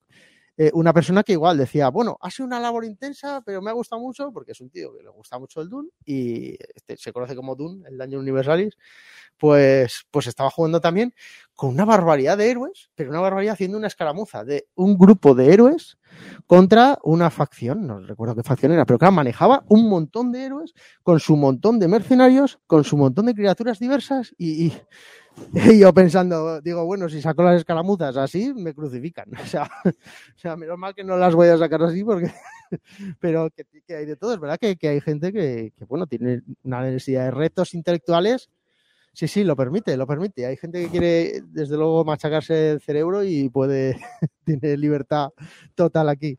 Y bueno, pues en, en mi caso quise hacer un juego, digamos, que fuera sencillo en las mecánicas básicas, pero luego tiene muchísimas posibilidades, que es lo que hace complejo un poco el manejarlo, ¿no? El, el- captar o el manejar todas las posibilidades tácticas, por ejemplo, porque en, sí el juego, por ejemplo, las pruebas son dos dados de seis más, eh, más tu atributo, tienes que sacar un 10 o más. Esas son las pruebas, es una cosa que cualquier persona que juegue Wargames o juegos de rol ya también también mesa no pero pero games y digamos wargames y, y rol es algo como es más de lo mismo por decirlo así. Es y, y luego están las tiras enfrentadas es decir dos dados de seis más tu atributo el que saque más en caso de empate pues si es en combate pues gana el más ágil cosas así no pero quiero decir que la mecánica en sí es muy sencilla lo que pasa es que claro tiene muchísimas opciones y es verdad que abres la caja y ves por ejemplo 65 armas creo de cuerpo a cuerpo entonces es, es muy muy bestia ya no me acuerdo de si es de cuerpo. Yo creo que son 65. pero Es que, sinceramente, a veces ya los números me, me bailan a mí mismo. O sea, bueno, el otro día, de hecho, una persona también em- empezó a hacer un listado, no sé de qué país era, y, dijo, oye, las aventuras son estas, no sé qué. Y le dije, sí, es verdad, es correcto, son todas estas. Y aún salta uno, no, que faltan las del libro tal. Digo, "Joder", es verdad, que yo mismo soy el primero que no, que ya no soy consciente de todas las que trae. Sí, sí, la verdad es que sí, es activa y también porque quise hacer un juego para precisamente gente, claro, que es, que es apasionada de esto, ¿no? Entonces, es verdad que eso genera, pues, que haya personas que cuando no había cartas de bestiario las confeccionaban ellos, de hecho, ahora que han salido, claro, luego aventuras, pues se van ideando, eh, hay de todo, o sea, me, por ejemplo, por ejemplo, me piden sistemas para crear dungeons aleatorios que nosotros ya tenemos uno que creo que funciona bastante bien que, se mejorará sin duda, pero tiene unas posibilidades inmensas y el, el propio, el propio sistema te lo genera. Antes era con la app de móvil y ahora es con la web, pero para el caso te genera el propio dungeon y tú no tienes que hacer mucho más. Te va generando, tú vas explorando, ¿vale? Es como niebla de batalla, entonces tú vas accediendo. Es, el juego es plenamente, ah, esto es importante porque además ya no solo por este juego, ¿eh? cualquier juego, eh, las dificultades eh, de creación de un juego que, digamos que es de exploración, es decir, que no se conoce lo que va a pasar con un juego que estás dejando desde el principio el tablero no tiene nada que ver. La forma, la forma de diseñar el juego, o sea, un juego que tiene un tablero rígido desde el principio es mucho más fácil controlarlo. Igual que es mucho más fácil de controlar si tú diseñas un juego que consiste en 12 losetas que van a estar superpuestas así y que tú dices, hay un goblin aquí, aquí, aquí, si hay dos jugadores, hay un orco aquí, aquí, aquí, y tal. Eso es muy sencillo. Eso sí, eh, rejugabilidad tiene poca. Yo lo que quería era un juego que fuera al contrario, muy rejugable. Entonces, un poco la fuerza que tiene, que tiene el juego y que yo buscaba, que es lo que a mí particularmente como juego me faltaba. A ver, ya no lo has vendido antes, o sea, que... el, juego está, el juego tiene una pinta increíble. Eh, no sé si lo hemos comentado en la entrevista o off the record, que es full hecho aquí, ¿vale? Totalmente hecho en España. Eh, bueno, simplemente es un valor añadido y para, bueno, para, para alguna gente es un valor añadido. También hemos comentado de récord, que yo ya es que ya lo he comentado y lo vengo comentado en, mucho, en muchos de los programas porque también es una decisión que tomé yo con Takure de hacerlo todo en Europa, en este caso no solo en España, pero sí en Europa, de los riesgos y tal y cual, con lo cual no hace falta que, lo, que nos explayemos aquí porque yo ya lo he explicado, pero básicamente lo hemos comentado de récord y, y básicamente es una reafirmación, digamos, de lo que yo he ido explicando, que es eh, te asegura muchísimas cosas, es verdad que es más caro, te deja menos margen, pero permite que tengas mucha tranquilidad en muchísimas cosas y en la comunicación y tal. Entonces, yo es que ya soy muy pesado, entonces ya no te lo pregunto, pero lo digo. ¿Sabes? Para que quede claro que es un juego que está hecho en España y, y que es importante tenerlo. Después, eh, me imagino que habéis estado muchísimo tiempo desarrollando el juego porque esto es un juego gigante. ¿sabes? Yo desarrollo juegos y sé que hacer esto es una cosa de años, o sea, es una cosa de, que lleva muchísimo trabajo y que lleva un, un trabajo y un tiempo gigantesco.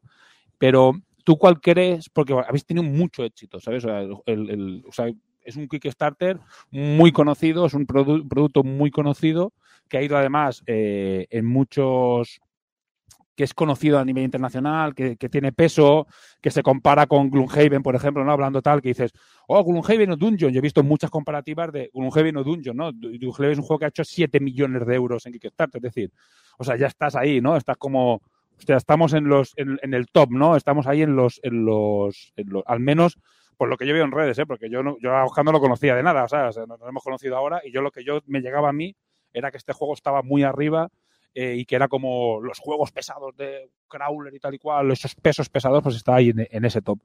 ¿Cuál crees que es el, el- el- bueno, es tu opinión, o sea, ¿qué te decir? El- el- ¿cómo, ¿Cómo se consigue llegar hasta ahí? ¿no? O sea, ¿es por el producto, por la calidad, por el trabajo previo, por el- la novedad? Eh, Es, es una opinión, sea, al final no es una clave del éxito porque nadie, nadie la tiene, ¿no? Entonces, ¿o qué cosas crees que habéis hecho mejor, no, o no mejor, o de, de una manera que digas, es que yo creo que lo que ha, ha hecho que la gente compre o, o- o apueste por dueños universales, porque podías decir, es porque me conocían, pero claro, te conocen los del club, o sea, entonces no es por eso.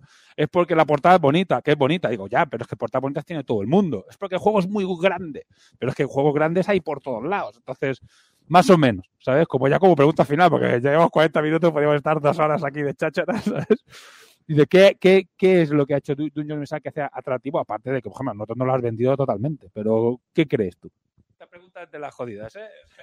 Sí, es jodida, porque esta es de las preguntas que realmente tienes que hacer por escrito, luego hacerme un planning, ¿sabes? Una- un listado y empezar a pensar un poco ordenadamente. ¿Por, por qué, por qué ha funcionado? Hombre, lo, lo más importante es porque creo que tienes que dar algo diferente de lo que hay. Eso sí, eso es fundamental. Eh, yo, mm, en su momento, cuando lo estaba gestando, recibía, recibía feedback primero de, de las primeras personas cuando lo empezaba a enseñar y demás. Y estoy hablando de gente que no conocía el juego, no los que aquí, la docena que jugaba, sino, sino los de fuera, ¿no? Y cada uno te da su opinión y demás. Y bueno, eh, válida o no, pero bueno, cada uno tiene su opinión. Eh, los hay que opinan que, que- que tiene que parecerse más a un HeroQuest, los hay que opinan que no sé qué, los hay que... mm, Bajo el punto de vista, est- estaba yo ya en el 2018, yo tenía la sensación de que tenía que darme prisa porque esto se acababa, primer punto. Eh, y veía que, este, que esto se acababa, quiere decir que hay un sentido del hiperconsumo que en algún momento tiene que parar. Eh, de hecho, hay tal desenfreno todavía que me sorprende. Yo soy el primero, lo reconozco, que sigo comprando juegos que sé que son una mierda y los compro por las miniaturas. Sí, sí, es que es, es una pena, pero yo reconozco que sí, sí, que muchas veces lo digo, digo, "Uf, no sé, ¿qué, qué te voy a criticar si lo hago yo también? Entonces, pues bueno, ¿no? Y si lo ponen de saldo, digo, pues que lo compro, que, que me sale la mini peseta. Entonces, claro, y más, y también es cierto que para los que hemos sido co- eh, coleccionistas, ostras, es que es un momento que dices, madre mía, yo me he gastado fortunas, maldita sea, que es que yo, o sea, cuando aquí no tenía nadie escenografía, yo tenía escenografía, que me he gastado fortunas, y ahora está la escenografía tirada de precio, que a veces pienso, si me llegó a esperar 10 años, porque me la compro toda a 50 veces menos precio, esta peseta. Y bueno, se ha llegado un momento que, que todo el mundo tiene, parece de todo. Y yo cuando diseñé el juego también pensaba en eso. Decía, bueno, la parte positiva del juego es que puede llegar un momento en el cual la gente esté saturada del exceso de, de novedades, pero novedades muy, muchas veces vacías, ¿no? Novedades para jugar. Y yo ya te digo, lo comprendo ahora. Antes lo comprendía, pero ahora eh, que lo he sufrido a fuego, eh, lo veo todavía mucho más claro que las editoriales tienen que jugar lo que juega todo el planeta en todos los productos, que es a saca cosas rápidas y, si- y sacas muchas y si en las que funcionen saca expansiones de eso y las que no mueren. Y es así, por desgracia. Entonces, bueno, en mi caso tenía que jugar un poco aprovechando esa, esa, esa contracorriente de pensamiento que hay de gente que valora un poco los juegos de, de otro estilo. Pues dije, bueno, pues tengo que lanzarme porque, hombre, algún raro más que yo tiene que haber en el mundo. O sea, el mundo es muy grande. Entonces, y la, la parte buena es que, es que si haces algo, digamos, que entre comillas no existe, es decir, que está ofreciendo algo distinto a los demás, pues creo que puedes funcionar eh, bien, sobre todo siendo autor independiente. Una empresa grande da igual lo que le saque, da igual lo que saque, lo va a vender. Es que es algo, o sea, cuando tú tienes un sistema de distribución, que a lo mejor tienes una distribución pactada ya con, no sé, con 15.000 tiendas en todo el mundo, eh, malo sería que no te funcione. Es es que es, es algo tan... Por eso puedes sacar lo que te dé la gana y vas a tener 50 reseñadores que, que saquen el juego porque saben que les va... Que es que en- encima saben, es una especie, ¿no? De... Es una, claro, sa- claro. Y a su vez van a seguir recibiendo novedades que a mí me ha pasado a un nivel mucho más humilde cuando yo reseñaba novelas, por ejemplo. Y es que sabía que encima si las reseñaba, y las reseñaba bien, me iban a caer más novelas. Entonces llegó un momento en el que me harté y dije, "Ah, paso de leer más novelas de estas editoriales, pero, pero es verdad que si quieres, puedes estar eternamente viniéndote novedades de esa. Entonces, bueno, eso es otro rollo. Pero cuando tú vas realmente como persona única, ya sabes, tú tienes que ofrecer, tienes que ofrecer algo un poco distinto. Porque si no es muy complicado. Entonces tú, tú, tú vas, yo, yo, yo ofrezco, claro, tú imaginas. Claro, es que. Es, bueno, eh, mira, tú imagínate al, al Dune, los. Bueno, no voy, a, no voy a poner adjetivos, pero los de. Ahora me acuerdo de la empresa. Pero bueno, los que han sacado el HeroQuest, ¿vale? Otra vez. Eh, la, la versión que, que me No, no, Hasbro creo que sí. Sí, HeroQuest, que me parece, lo siento mucho, soy un enamorado de HeroQuest. Ah, soy enamorado de HeroQuest, pero porque yo tenía la edad que tienen mis hijos y le pongo un coche y, en fin, digo que a cinco más. En fin. Claro, lo que ocurre es que es verdad que luego lo ves y dices, ostras, qué malo era HeroQuest. Sí, sí, es curioso. Sí, sí, no, ahora. Sí. Cuando ves la gárgola, yo es que tengo, lo jugué con mis padres muy intensamente, o sea, ahí me metió el veneno mi padre, la- ahí de hecho enfermé, como dice él. Y me metió el veneno, sí, sí, porque la es que nos pegamos, me acuerdo una Semana Santa que jugamos, no sé si a dos libros de HeroQuest enteros, o sea, sí, también me metió, pues es que claro. Y yo me he acordado de momentos épicos que sigo teniéndolos muy vívidos y luego los intento rescatar con mi hijo muy pequeñito. Te estoy hablando cuando mi hijo tenía 5 o 6 años, o sea, pero que tampoco necesitas tener más edad para entenderlo. Pero claro, tú lo ves desde tu posición y dices, ¿en serio la gárgola era esto? De verdad. Es que, A mí me ha pasado, a mí me ha pasado con el rol. A mí me ha pasado con el rol. A mí me ha pasado con el rol porque ahora estamos jugando una campaña de Star Wars de 6 y mi hijo flipa con cosas que digo. claro. Sí, sí. Si solo eh, ha salido un y, y ha hecho así, mi hijo lo ha activado, Sí, sí. La imaginaría de los niños, sí, no la, no la tenemos los adultos. Con toda la experiencia que tenemos detrás, claro, eso se nota. Y bueno, pues a, lo, que iba es que eso lo puede hacer Hasbro. Pero yo no. Yo saco un. Ojo, bueno, luego está. Te, iba, a decir, yo saco un Hero Quest y no funciona. Pero claro, ojo, que a uno aún le funcionó. Pero bueno, pero. Pero. Pero. Pero bueno. No, no quiero tampoco. Nosotros le damos No, pero, pero, pero, pero a lo que voy es que, que tú sacas un juego que al final es una cosa tonta eh, y aunque lo hagas parecido a un HeroQuest, no, no usando la licencia no te va a funcionar. y más sin tener el músculo económico. Claro, claro, claro, sí, claro, lo que te digo, si yo tengo pactados 50.000 ejemplares puestos y luego funciona, pues salen 100.000, pero que si no salen 50.000, vamos a ver, y en fin, entonces es muy distinto. A nosotros nos fastidió Hasbro, dos días antes de mi campaña anunciaron, lo tenían, en- o sea, no habían dicho nada y dos años, o sea, dos días antes de la campaña de Dune sacaron el HeroQuest. Y yo no tenía claro, había gente que, a ver, yo no podía cancelar, yo soy pequeño. Es decir, yo tengo que tener una planificación de la hostia y obviamente si me hacen eso, pues ya está, me fastidian y punto. No sabía hasta qué punto me iba a fastidiar, porque claro, ahí, ahí está el peso de decir, ¿qué puede? ¿La morriña o el juego? Eh, sí, con mi rey, sí, ya, sí, ya, sí, yo estoy, exacto, menos mal, sí. Bueno, menos mal, también es cierto que quizás no habría tan, no sé, son situaciones diferentes. Cuando no te conocen, sí. La verdad es que había gente que es verdad que comentaba, Buah, pues lo puedes destrozar. Otros, claro, yo re- realmente pensaba, me hará poco. Tengo que decir que, obviamente, mucho daño no me hizo, eh, porque al final es otro público. Pero ojo con la armorriña porque ha sido increíble. Eh, el público estadounidense entró poco en Dune, entró mucho el extranjero, pero poco el estadounidense. Pero entró mucho backer de Estados Unidos con un euro. Luego el Best Manager ha sido muy bestia. Bueno, muy bestia. Ha ido muy bien. No he puesto ni un solo euro en publicidad porque ha ido también que no tenía tiempo. O sea, pues lo que pasa, no, no tienes capacidad. Sí, pero quiero decir que me habría gustado, pero no tengo capacidad de gestionarlo. Pero, pero, pero el público más dinero ha puesto en el Press Manager ha sido Estados Unidos. O sea, es así. O sea, es decir, yo pensaba que no me iba a hacer daño porque son públicos distintos, pero ojo que sí que es verdad que hubo gente que se dejó sus 200 euros ese mes y no entró en porque entonces solo se vendía en Estados Unidos, acordaos, cuando lo sacaron. Y de hecho yo tenía mecenas que han entrado en Dune y dijeron, ya son mecenas de Inglaterra y demás, que, que decían, entro en Dune porque no puedo entrar en, en. O sea, que fíjate tú hasta qué punto la morriña puede, puede realmente... Sí, nunca sabe, sí, es curioso, pero bueno, pero sí, no, la verdad es que no. Pero lo que sí que es curioso es que por lo menos sí que me entró mucha gente de un euro y luego sí que han puesto en el Press Manager, han entrado, porque ya sabes, lo de por- a veces te dicen, han entrado tantos backers, sí, sí, pero aquí hace falta ver los backers que han entrado de verdad, no los que han puesto un euro, claro. Entonces yo tuve 800 backers de un euro, que son muchísimos, de un euro.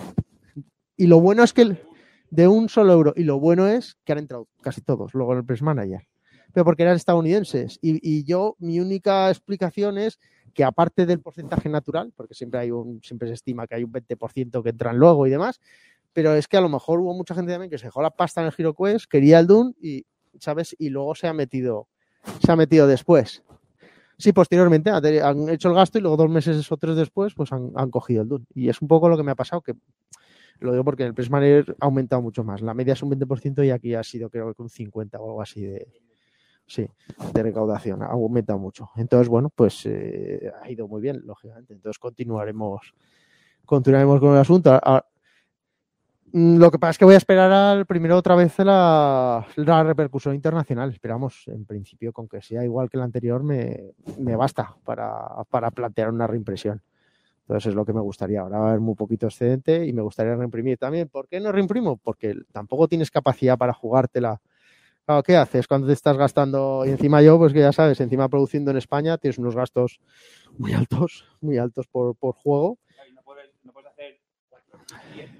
Claro. Claro, es que, eh, claro, o sea, y luego sale algo mal del juego y ¿qué hago? Eh, reimprimo 8000 con el coste que tiene esto, porque no es como imprimir 8000 fillers, es que eh, es una cosa muy bestia. Entonces prefiero ir poco a poco, sacar más o menos un poco más de lo que sea, de lo que se ha sacado por Kickstarter y bueno, y luego pues a ver qué tal la siguiente, ¿no? Pero bueno, voy funcionando así, de momento va bien, así que bueno, de momento contentos en, en España, a ver si en, en el extranjero llega igual y llega más o menos pronto y a ver qué tal.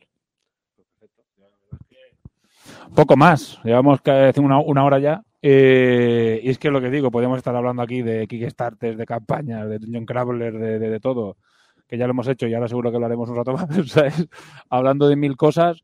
Pero bueno, tampoco te vamos a robar mucho más tiempo. Yo creo que la gente ahora mismo, además, les- yo creo que todo, está todo el mundo con los dientes largos, el que no lo tenga el que no se haya metido, eh, ya con la explicación y contando un poco, ya está la gente, yo creo que con los dientes largos. Y, si tenías ahora reservas, pues vas a tener más. Y esa reimpresión yo creo que va a caer antes.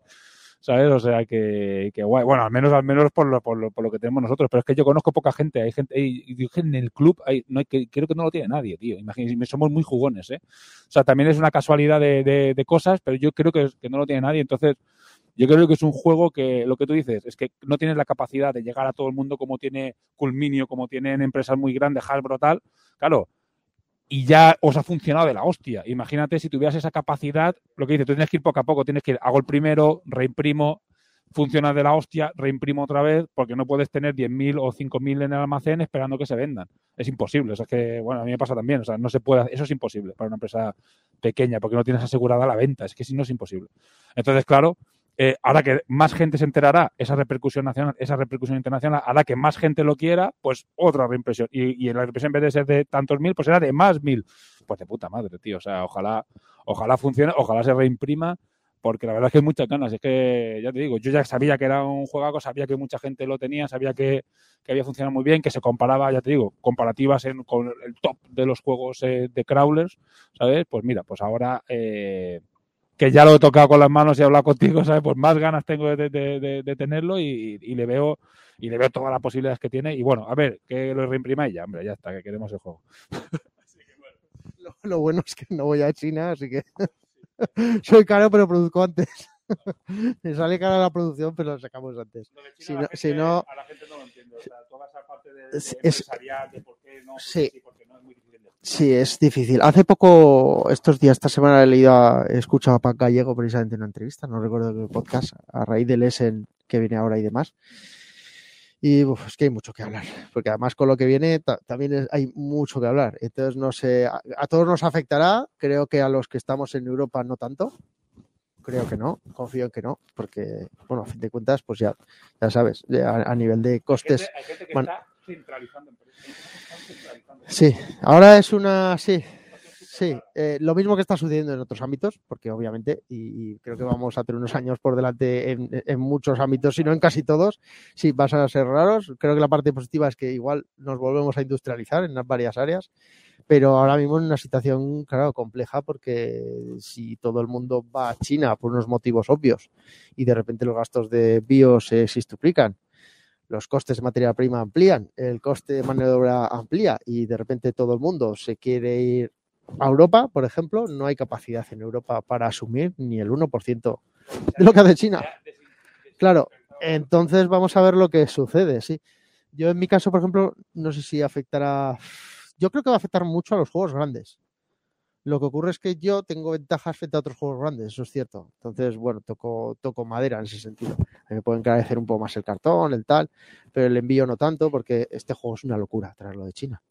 O sea, este juego, eh, ahora mismo, ¿qué haría yo si me costara el contenedor 12.000 euros? Porque tendría que traer un montón de contenedores. O sea, imagínate, no sé, no he echado cuentas, no quiero echarlas porque ¿para qué? Es tontería, ¿no? Pero bueno, pero claro, tú apuestas por decir, lo voy a hacer más caro, lo voy a hacer en Europa y bueno, pues lo bueno es que te sale bien, que luego, eh, al fin de cuentas, es, eh, es menos aleatorio. China, China, es un dado de 100 y esto es un 2 de, 2 de 6. Un ejemplo concreto que tengo yo con el tema de los envíos es lo que dicen, ¿no? Los contenedores valían 1.000, por poner un número, ¿eh? Y ahora valen 10.000. ¿Sabes? A mí el envío de Takure desde Polonia eh, me ha subido 100 euros por palet. O sea, imagínate. O sea, 100 euros por palet. Estamos hablando de que puede ser un 10 o un 15% más. ¿Sabes? Eh, imagínate, ¿eh? Por, porque haberlo hecho en Europa, tal cual, si yo lo hubiese hecho en China, es que ahora mismo no podría pagarlos. Y hay un montón de empresas y marcas de Kickstarter, y no de Kickstarter, sino de cualquier ámbito, que se encuentran en esa situación. Digo, hostia, que yo los costes los tengo a tanto y voy a China porque ajusto precios y de repente es que me cuesta 10 veces más el envío. Hostia, que no puedo pagarlo. ¿Sabes? Porque mi margen se me acaba de ir en el envío hasta aquí. Y hay contenedores, almacenes llenos de cosas que no se pueden mandar a Europa. O sea, realmente lo que decimos es que es una situación muy compleja y no sabemos cómo acabar. Ya te digo, ya se han anunciado empresas que están centralizándose otra vez, que están dejando China volviendo a Europa. ¿Sabes? es compleja porque a su vez cada mundillo tiene su, lógicamente, su forma de trabajar y demás. Eh, en los juegos de mesa siempre he pensado que el margen es, ya no en este, es en cualquier juego, es muy bajo respecto a otros mundos. Eh, por, por, por, por, por ejemplo, fíjate, eh, yo de libros y no lo digo en Facebook, porque la mayoría de mis contactos son escritores o editores y demás, no lo digo. Pero, pero, pero sí, yo es que estoy siempre, sí, ¿sabes qué pasa con Facebook? Que siempre estás, claro, te enteras un poco de lo que sucede en el mundillo y aunque hace años que me he salido, pero estoy siempre con los lloros de qué mal nos va, qué mal nos va. Y muchas veces dan ganas de decirles que mal os va, pero tenéis cinco veces más margen que en los juegos de mesa. Que es verdad que va muy bien, pero tenéis cinco veces más margen, o sea, estamos hablando de IVA, el, en fin, IVA hiper reducido, en fin, eh, la gente valora mucho un libro. A mí, por ejemplo, un libro de aventuras por 25 euros me lo coge todo el mundo, todo el mundo. Y a nivel de costes no vale nada respecto al juego. O sea, vale mucho más la caja, mucho más, pero muchísimo más que, el libro. Y no se valora, no se valora. Entonces, sí, sí, claro. Entonces, eh, el libro, de hecho, por eso en España, obviamente, sí, bueno, a nivel de, de, juegos aún se tiene, o sea, a nivel de libros se tiene fuerza, lógicamente, porque es, es un margen más aceptable. Pero es, por eso a eso voy que sufrirá mucho este mundillo porque se ha acostumbrado a unos márgenes que o ibas a China o no hay manera de hacerlo. Y, y, si quieres sufrir, pues te quedas en Europa. Entonces, ahora vamos a ver qué pasa cuando todo el mundo tiene que sufrir. Entonces, vamos a ver lo que, lo que sucede. Los juegos pequeños se verán incrementados, pero juegos grandes yo creo que lo van a pasar bastante regular. Bueno, pues ya está, venga, vamos, que digo, podríamos estar aquí. Ahora sacamos otro tema y nos tiramos 20 minutos más y sacamos otro tema y nos tiramos 20 minutos más. Así que bueno, no, no, por duración, como nosotros tenemos un formato ahora más streamer y tal, y tal, yo creo que la gente está entretenida. Eh, algún día podemos hacer esto en directo, que estaría de puta madre poderlo streamear si alguien tiene una pregunta tal y cual, pero de momento eso aún estamos lejos de hacerlo. Pero sí, la reimpresión, nos venimos y hacemos algo más, estaría guay. Ya te digo, los, Teniendo en cuenta que vamos, ya sabíamos que íbamos a hacer una, una hora o que íbamos a hacer bastante rato, pues podía estar guay el hacerlo en directo para que la gente pueda preguntar, oye, ¿y esto qué tal? ¿Y esto qué tal? Y podía ser una opción. y Eso lo podemos hacer en cualquier momento eh, online, no hace falta tampoco venir, pero claro, es que en vivo es mucho más divertido. Bueno, pues nada, vamos a despedirnos hasta aquí. Ya Dungeons Universalis, ya todo el mundo hipeado con ganas de, ver. Además, hemos hablado del mundillo, hemos hablado de, de cómo se crea, del éxito, de tal. Yo creo que un poco de todo cabe dentro, Oscar. Bueno, pues nada, despídete, mándale un saludo a la gente y yo qué sé, y si quieres aquí a tu cuña comercial, lo que tú quieras, de comprarnos esto o lo otro, o sea, esto es tu micro, así que aprovecha ahora y, nada, ya nos despediremos. No soy, de comercial no soy, soy bueno o malo. Si me ponen a alargar, largo mucho, pero ya de ahí a hacer frases de venta, no.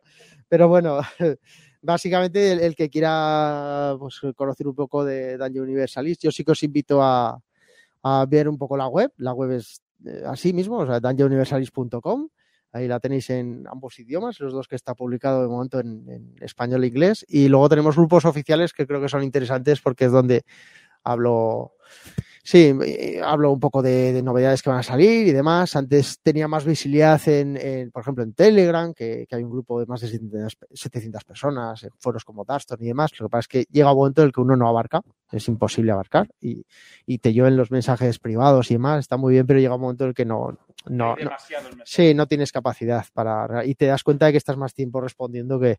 Entonces, bueno, tengo los sitios oficiales y Luego tienen los extraoficiales, por supuesto, que hay grupos de Facebook, hay otro, en, creo que hay dos en inglés, dos en español, que tienen ese número de gente además, cada uno de ellos, el de Telegram, o sea, hay muchos sitios. Y bueno, pues porque se vayan informando, en definitiva, yo creo que hay, ahora mismo hay mucho material en la red para si quieres sumergirte, eh, la gente va haciendo vídeos de cómo jugar y demás, y poco a poco va creciendo. Con el primer juego creció, ahora lógicamente eh, que, es, que llega la reimpresión, lo ha cogido más gente, a su vez gente que todavía sabía mejor a lo que entraba, lógicamente, con lo cual habrá más material fanmade, más. En fin, y poco a poco iremos creciendo y bueno, y a ver hasta dónde se llega. Pues nada, pues muchas gracias por, por pasarte por aquí, eh, por concedernos este ratito de charla de, tanto de tu juego como del mundillo un poco en general. Aunque si no, yo digo, si podemos hablar del mundillo en general, los tenemos aquí una semana, ¿sabes? Hablando de mil cosas, ¿eh? Eh, y nada, pues nada, pues muchas gracias por pasarte y nada, un placer y a ver, y, y nos vemos en la reimpresión, si que, que esa es la reimpresión que queremos, ¿vale? y, y, cualquier otra cosa, otro producto, aquí nos tienes, son tus micros para lo que para lo que quieras, de cualquier cosa. Muchísimas gracias por invitarme. Pues nos vemos en la, seguimos con el programa. Venga, chicos, muchas gracias, Oscar. La entrevista, como he dicho, muy interesante. A mí yo disfruté mucho de hablar y después hablamos más de, creo que una hora antes y una hora después porque hablamos de muchas cosas de fabricación, además a nivel más interno y un poco más eh, un poco más íntimo, podríamos decir, y hablar de cosas mucho más internas del mundillo, de fabricación de marcas, de, de, de tipo de producción, de calidades de plástico, de, o sea, de calidades de, de, material, y fue muy interesante la charla con... ¿Cuál, ¿Cuál, es tu idea de una cena romántica y cosas así, no? Efectivamente. algo, algo más íntimo, o sea, o más, o más privado, en cuestión de que son cosas que a lo mejor públicamente no puedes, no puedes comentar entre, entre creadores. Y bueno, y para mí es información de puta madre, porque al final es un creador que ha hecho algo muy grande, que hizo muchísima pasta ¿verdad? que ha tenido muchísimo éxito y que, y que van, van, a seguir, que van a seguir sacando reimpresiones porque es que las sacan y venden, las sacan y venden todas, las sacan y venden todas y un producto muy bien hecho. Bueno, pues nada, Chisco, eh, vamos a hacer el sorteo. Eh, te he pasado la lista para que la leas, te la he puesto sí. en el grupo, la he repasado tres veces mientras hablabais vosotros. Lo que voy a hacer es poner el random.org, a ver si lo puedo poner así, y yo haré el, el, el compartir, porque hemos intentado compartir y tampoco ha salido bien. Y ha explotado ya. otra vez. Sí. Así que voy a intentar compartir yo. Light stream. Ah, eh, maravilloso. Al nivel de, de StreamYard. ¿sabes? No, vaya, peor que vaya. No, no, hemos tenido tantos problemas nunca con StreamYard. Sí, o sea, mejora, o sea, mejora la calidad. La calidad de emisión es mejor, pero empeora en todo lo demás. es yeah. mucho más inestable, todo es un desastre. Y vale lo mismo, 25 dólares, que me parece una estafa. Que me parece una estafa ¿Vale? Entonces, vamos a probar con el sistema directo, con el sistema de Streamlab, que es lo que utiliza todo el puto mundo. Y veremos qué tal va, ¿vale? Lo probaremos el mes que viene. Bueno, os comparto, también digo que esto tiene algunas ventajas que Streamlab no tiene. Ya veremos cómo lo hacemos. Voy a volver a la pantalla de compartir. Mierda. Eh, ¿Cómo lo puedo hacer para que se vea? Dame un segundo. Su puta madre. Para que se vea al menos el 100. Que se vea, bueno, 100 no, perdón. Que se vea en lo que estoy compartiendo. Update stream.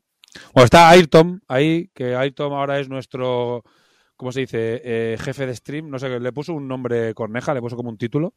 Eh, porque el Kyokon, el Kyokon de- vale, eres el Kyokon de la crítica. Perfecto, que te diga Corneja lo que es. Pues hablamos con, con Ayrton, que es alguien que lleva tiempo haciendo stream. Artyom ESP, no sé si es, supongo que será su nick de, de Twitch. Artyom España, es SPP. Pues eh, seguidlo si queréis en Twitch y hace streamings de, de videojuegos y movidas, no sé, cosas, cosas suyas. Y básicamente pues nos va a echar una mano eh, Ayrton Senna Community Kyokon, ahí está.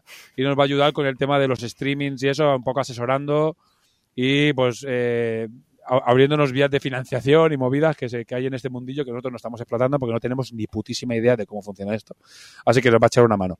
Pues un saludo y un aplauso para Ayrton, muchas gracias, ¿vale? Por echarnos una mano. Y bueno, antes que nada, pues vamos a, vamos a hacer, ahora hablaré con él porque me dice que hay eh, OBS y tal, las historias, vale. Os comparto pantalla, voy a poner del 1 al 23. Hay que decir que hemos subido Patreon, ¿vale?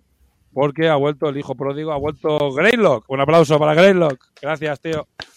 Ha vuelto, ha vuelto, ha vuelto, ¿eh? Mira, mira, subido- mira, mira qué velocidad de aplaudir. Chisco- a Chisco se le fusionan las manos. pues, eh, pues ha vuelto. Sí, tienes que volver, Artio, que también era Patreon. Y eh, ahora, hacemos sorteos muy guays. Hacemos el vale de 50 pavos de, de, de Turol. Bajamos la cuota a 5 pavos, 5 dólares además. Tenemos el vale de 50 euros de Enturol para gastar en Turol Games. Y también el vale de 20 pavos en el Laser Army. Así que bueno, vamos a hacer primero el de Laser Army, que es el que hacemos siempre, que le va a tocar a Melmac. ¿Sabes por qué le ha tocado dos o tres? Así que bueno, venga, sorteo, sorteo, Chisco. Bueno, lee, lee, lee los, los patrios, venga. Venga. Jonathan Reino, Astepicas, Eduardo Vidal Mata, Sirnando, Justron, Rubén Astudillo, Petacas, Alejandro Ruiz Gómez, Jorge Puche, David Ojea, Dien, Vito Alonso Urribarrena, Lobo Férreo, Francisco Morales Granado, Carlos Yorca, Guille, Miquel Gallego, Ragart, Jaumo Balaguero Bazadaki, Corneja, Vicente Pavia Juan, Alba del Amo de Pradaditz, Greylock y Lordri. Y le toca a Lordri. A ver, eh, sí, eh, eh, eh, los listas el 23 hoy porque he tenido que copiar y pegar y me había dejado uno y he tenido que repasar 20 veces la lista porque a veces, si- cómo sacar la lista de, del de este es un, un cachonde. Pero bueno, el orden que ha dicho Chisco es el correcto. Eduardo Vital Mata es, el 2, que es Melpack. Venga, eh, oh, coño, si le tengo que dar yo, espérate un segundo. Venga, le doy, ¿eh? Y estaba diciendo, "Eh, dale Chisco, la costumbre. Espera, espera. Venga, que le doy. Generate. Vámonos. El 20. Bueno, no le ha tocado uno de los de siempre. ¿Quién es? Vicente- Vicente Pavia Juan. Madre mía. Hombre, a Drunk. Va, otro que le ha tocado 50.000 cosas. ¿sabes? le Uy. toca- le tocan, Le tantas cosas que no sabe lo que le llega a casa Sí, ya. eh, en plan, es verdad, ¿eh? Que contó el otro día que le, tocó- le llegó un pedido y llamó a la empresa. Oye, esto que me habéis mandado, os habéis equivocado. No, no, si te tocó en un sorteo de hace dos meses. Y dijo, ah, vale. Guards, Ya- no sé cuándo. Sí, las de no sé cuándo. Y dije, ah, vale, perdón, que no me acordaba que me había tocado algo. ¿Sabes? Venga, y ahora el, el- esto es, ha sido eh, lo de, lo de Dri, ¿vale? Un vale de 20 pavos para comprar el Laser Army. Muy guay. Veis comprar sus cositas ricas, que pronto tendrá cositas de Takure. Bueno, lo dejo caer. Vale, y, y la siguiente, venga, vamos a generar otro number. Venga, generate. El 4. ¿Quién es el 4? Justron. Justro. ¡No! ¡A Canarias! Ah, no, coño, que es un vale. Vale, perfecto. Bien, Justro. ¿Sabes? sí, es un vale. Bien. A mí es que el tener que mandarle, tío, es una putada. ¿Sabes? Que te cagas, tío. Bueno, pues nada. Corneja, tío. Es que encima los que colaboráis nunca os toca nada. ¿eh? Los patrios que encima colaboráis en el programa nunca os toca nada, tío. Es un desastre. Bueno, a mí, Bueno. Me tocó, a mí me tocó un vale de. A ti toca un vale, ¿verdad? De Turol, de verdad. Muy guay. Es- eso se llama pagar por trabajar. Para época de trabajar. Bueno. Pues Pero nada, chicos. Esos que apañáis para compensar. Sí, de- a compensar- a compensaros un poco el trabajo, ¿sabes? A ver, esto como lo puedo. No sé, se me ha movido todo, como veis. Vale, lo voy a upgradear el stream. Pues nada, bueno, voy a cambiar esto. Vale, hola. Pff, esto Cada- peta, esto, esto está a punto de petar. Cada vez Bueno. que le da a Aurader Stream es posible que se cierre todo. No, no, no, yo voy a- me acojono, ¿eh? Se me ponen aquí, lo digo. Bueno, eh, Corneja trabaja, no, Corneja sí está trabajando, pero eh, a- trabaja lo que trabaja. A ver, voy a hacer una recomendación, una cosa que no he probado, ¿vale? Pero he ido a Goblin y me he calentado. Entonces, llevo mucho, mucho tiempo queriendo, con, queriendo cambiar eh, la marca, ¿vale? Pues yo, como veis aquí, esto de aquí no es sponsor, son los restos de mi tienda, ¿vale? Eso no es que Vallejo me pague nada ni nada, simplemente son los restos de mi tienda. Y ah, llevo tiempo queriendo cambiar de marcas y querer probar, ¿vale? Porque simplemente es porque me sobraron y siempre utilizo la misma marca. Y había escuchado varias marcas y me apetecía probar alguna de ellas y me he decantado por probar AK. ¿vale? Entonces he ido a Goblin hoy y he comprado pues un par de sets de pinturas. Joder, ¿dónde cojones está la cámara? Vale.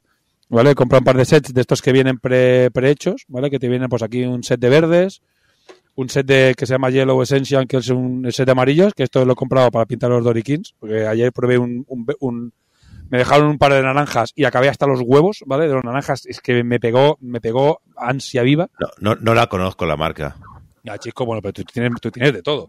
Tú tienes todas las putas marcas, no tienes mérito, es, ¿sabes? es la marca que uso todo el rato ahora. Sí, ¿no? Es, es la que- que estoy usando. Dice, todo el mundo me está hablando muy bien de esta marca y la verdad es que tiene ganas de probarla. Y me he pillado este de pieles y,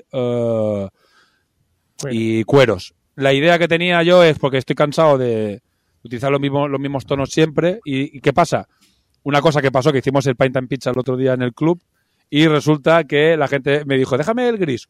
Hostia, pero si está agotado o le falta súper poco. Digo, nunca había visto un color de Vallejo gastado. Digo, no, no. Si yo estoy a punto de acabarlos todos, porque tienen igual 5 o 6 años y aparte de algunos está- los he tenido que tirar por estar malos. Encima es que eh, los, los estoy acabando. Y para renovar, pues, pues mira, me la he jugado y voy a probar acá.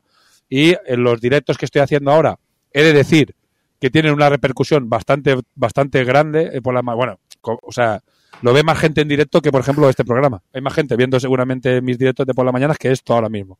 Así que intentaré hacer dos o tres directos de pintado y montado de, pin- de, pin- de miniaturas. De Por las mañanas- El de Pinedo fue un servicio público. ¿eh? El de Pineal fue un servicio público. Y voy a intentar hacer más, ¿vale? Y voy a aprovechar ya para pintar con estos colores. No sé y qué el próximo sacar. programa.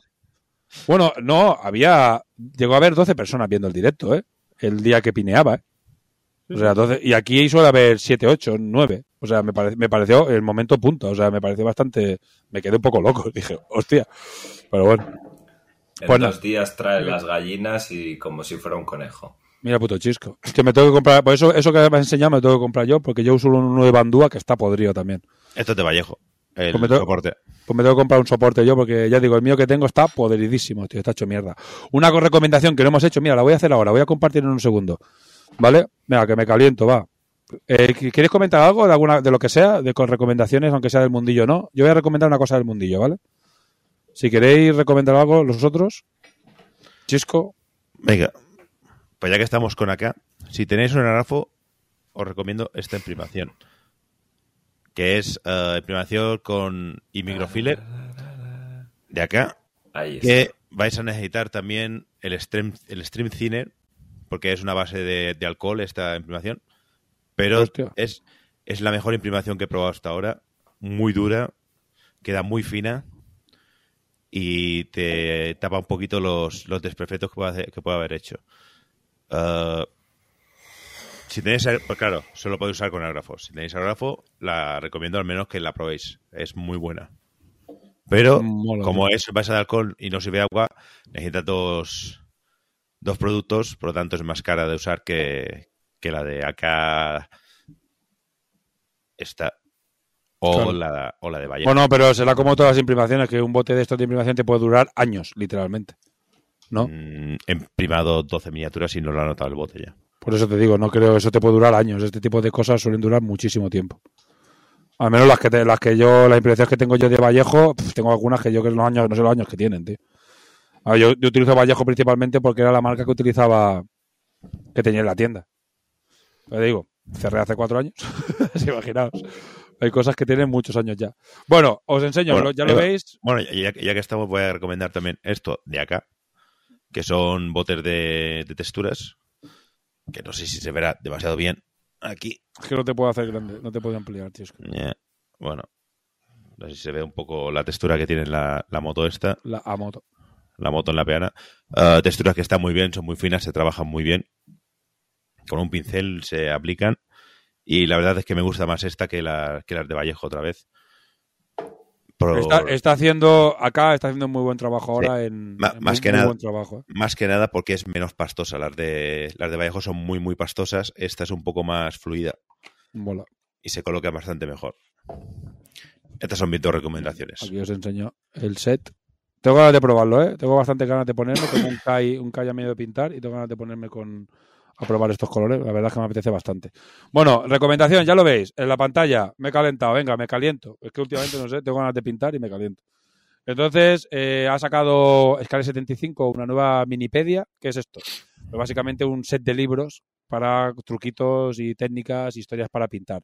Sacaron, no, creo que hace un año más o menos, sacaron la minipedia de general, digamos, de específica para mm, pintura en general, sobre todo muy enfocada a maqueta, más enfocada a maqueta, a figura grande, ¿vale? Y con técnicas más generales.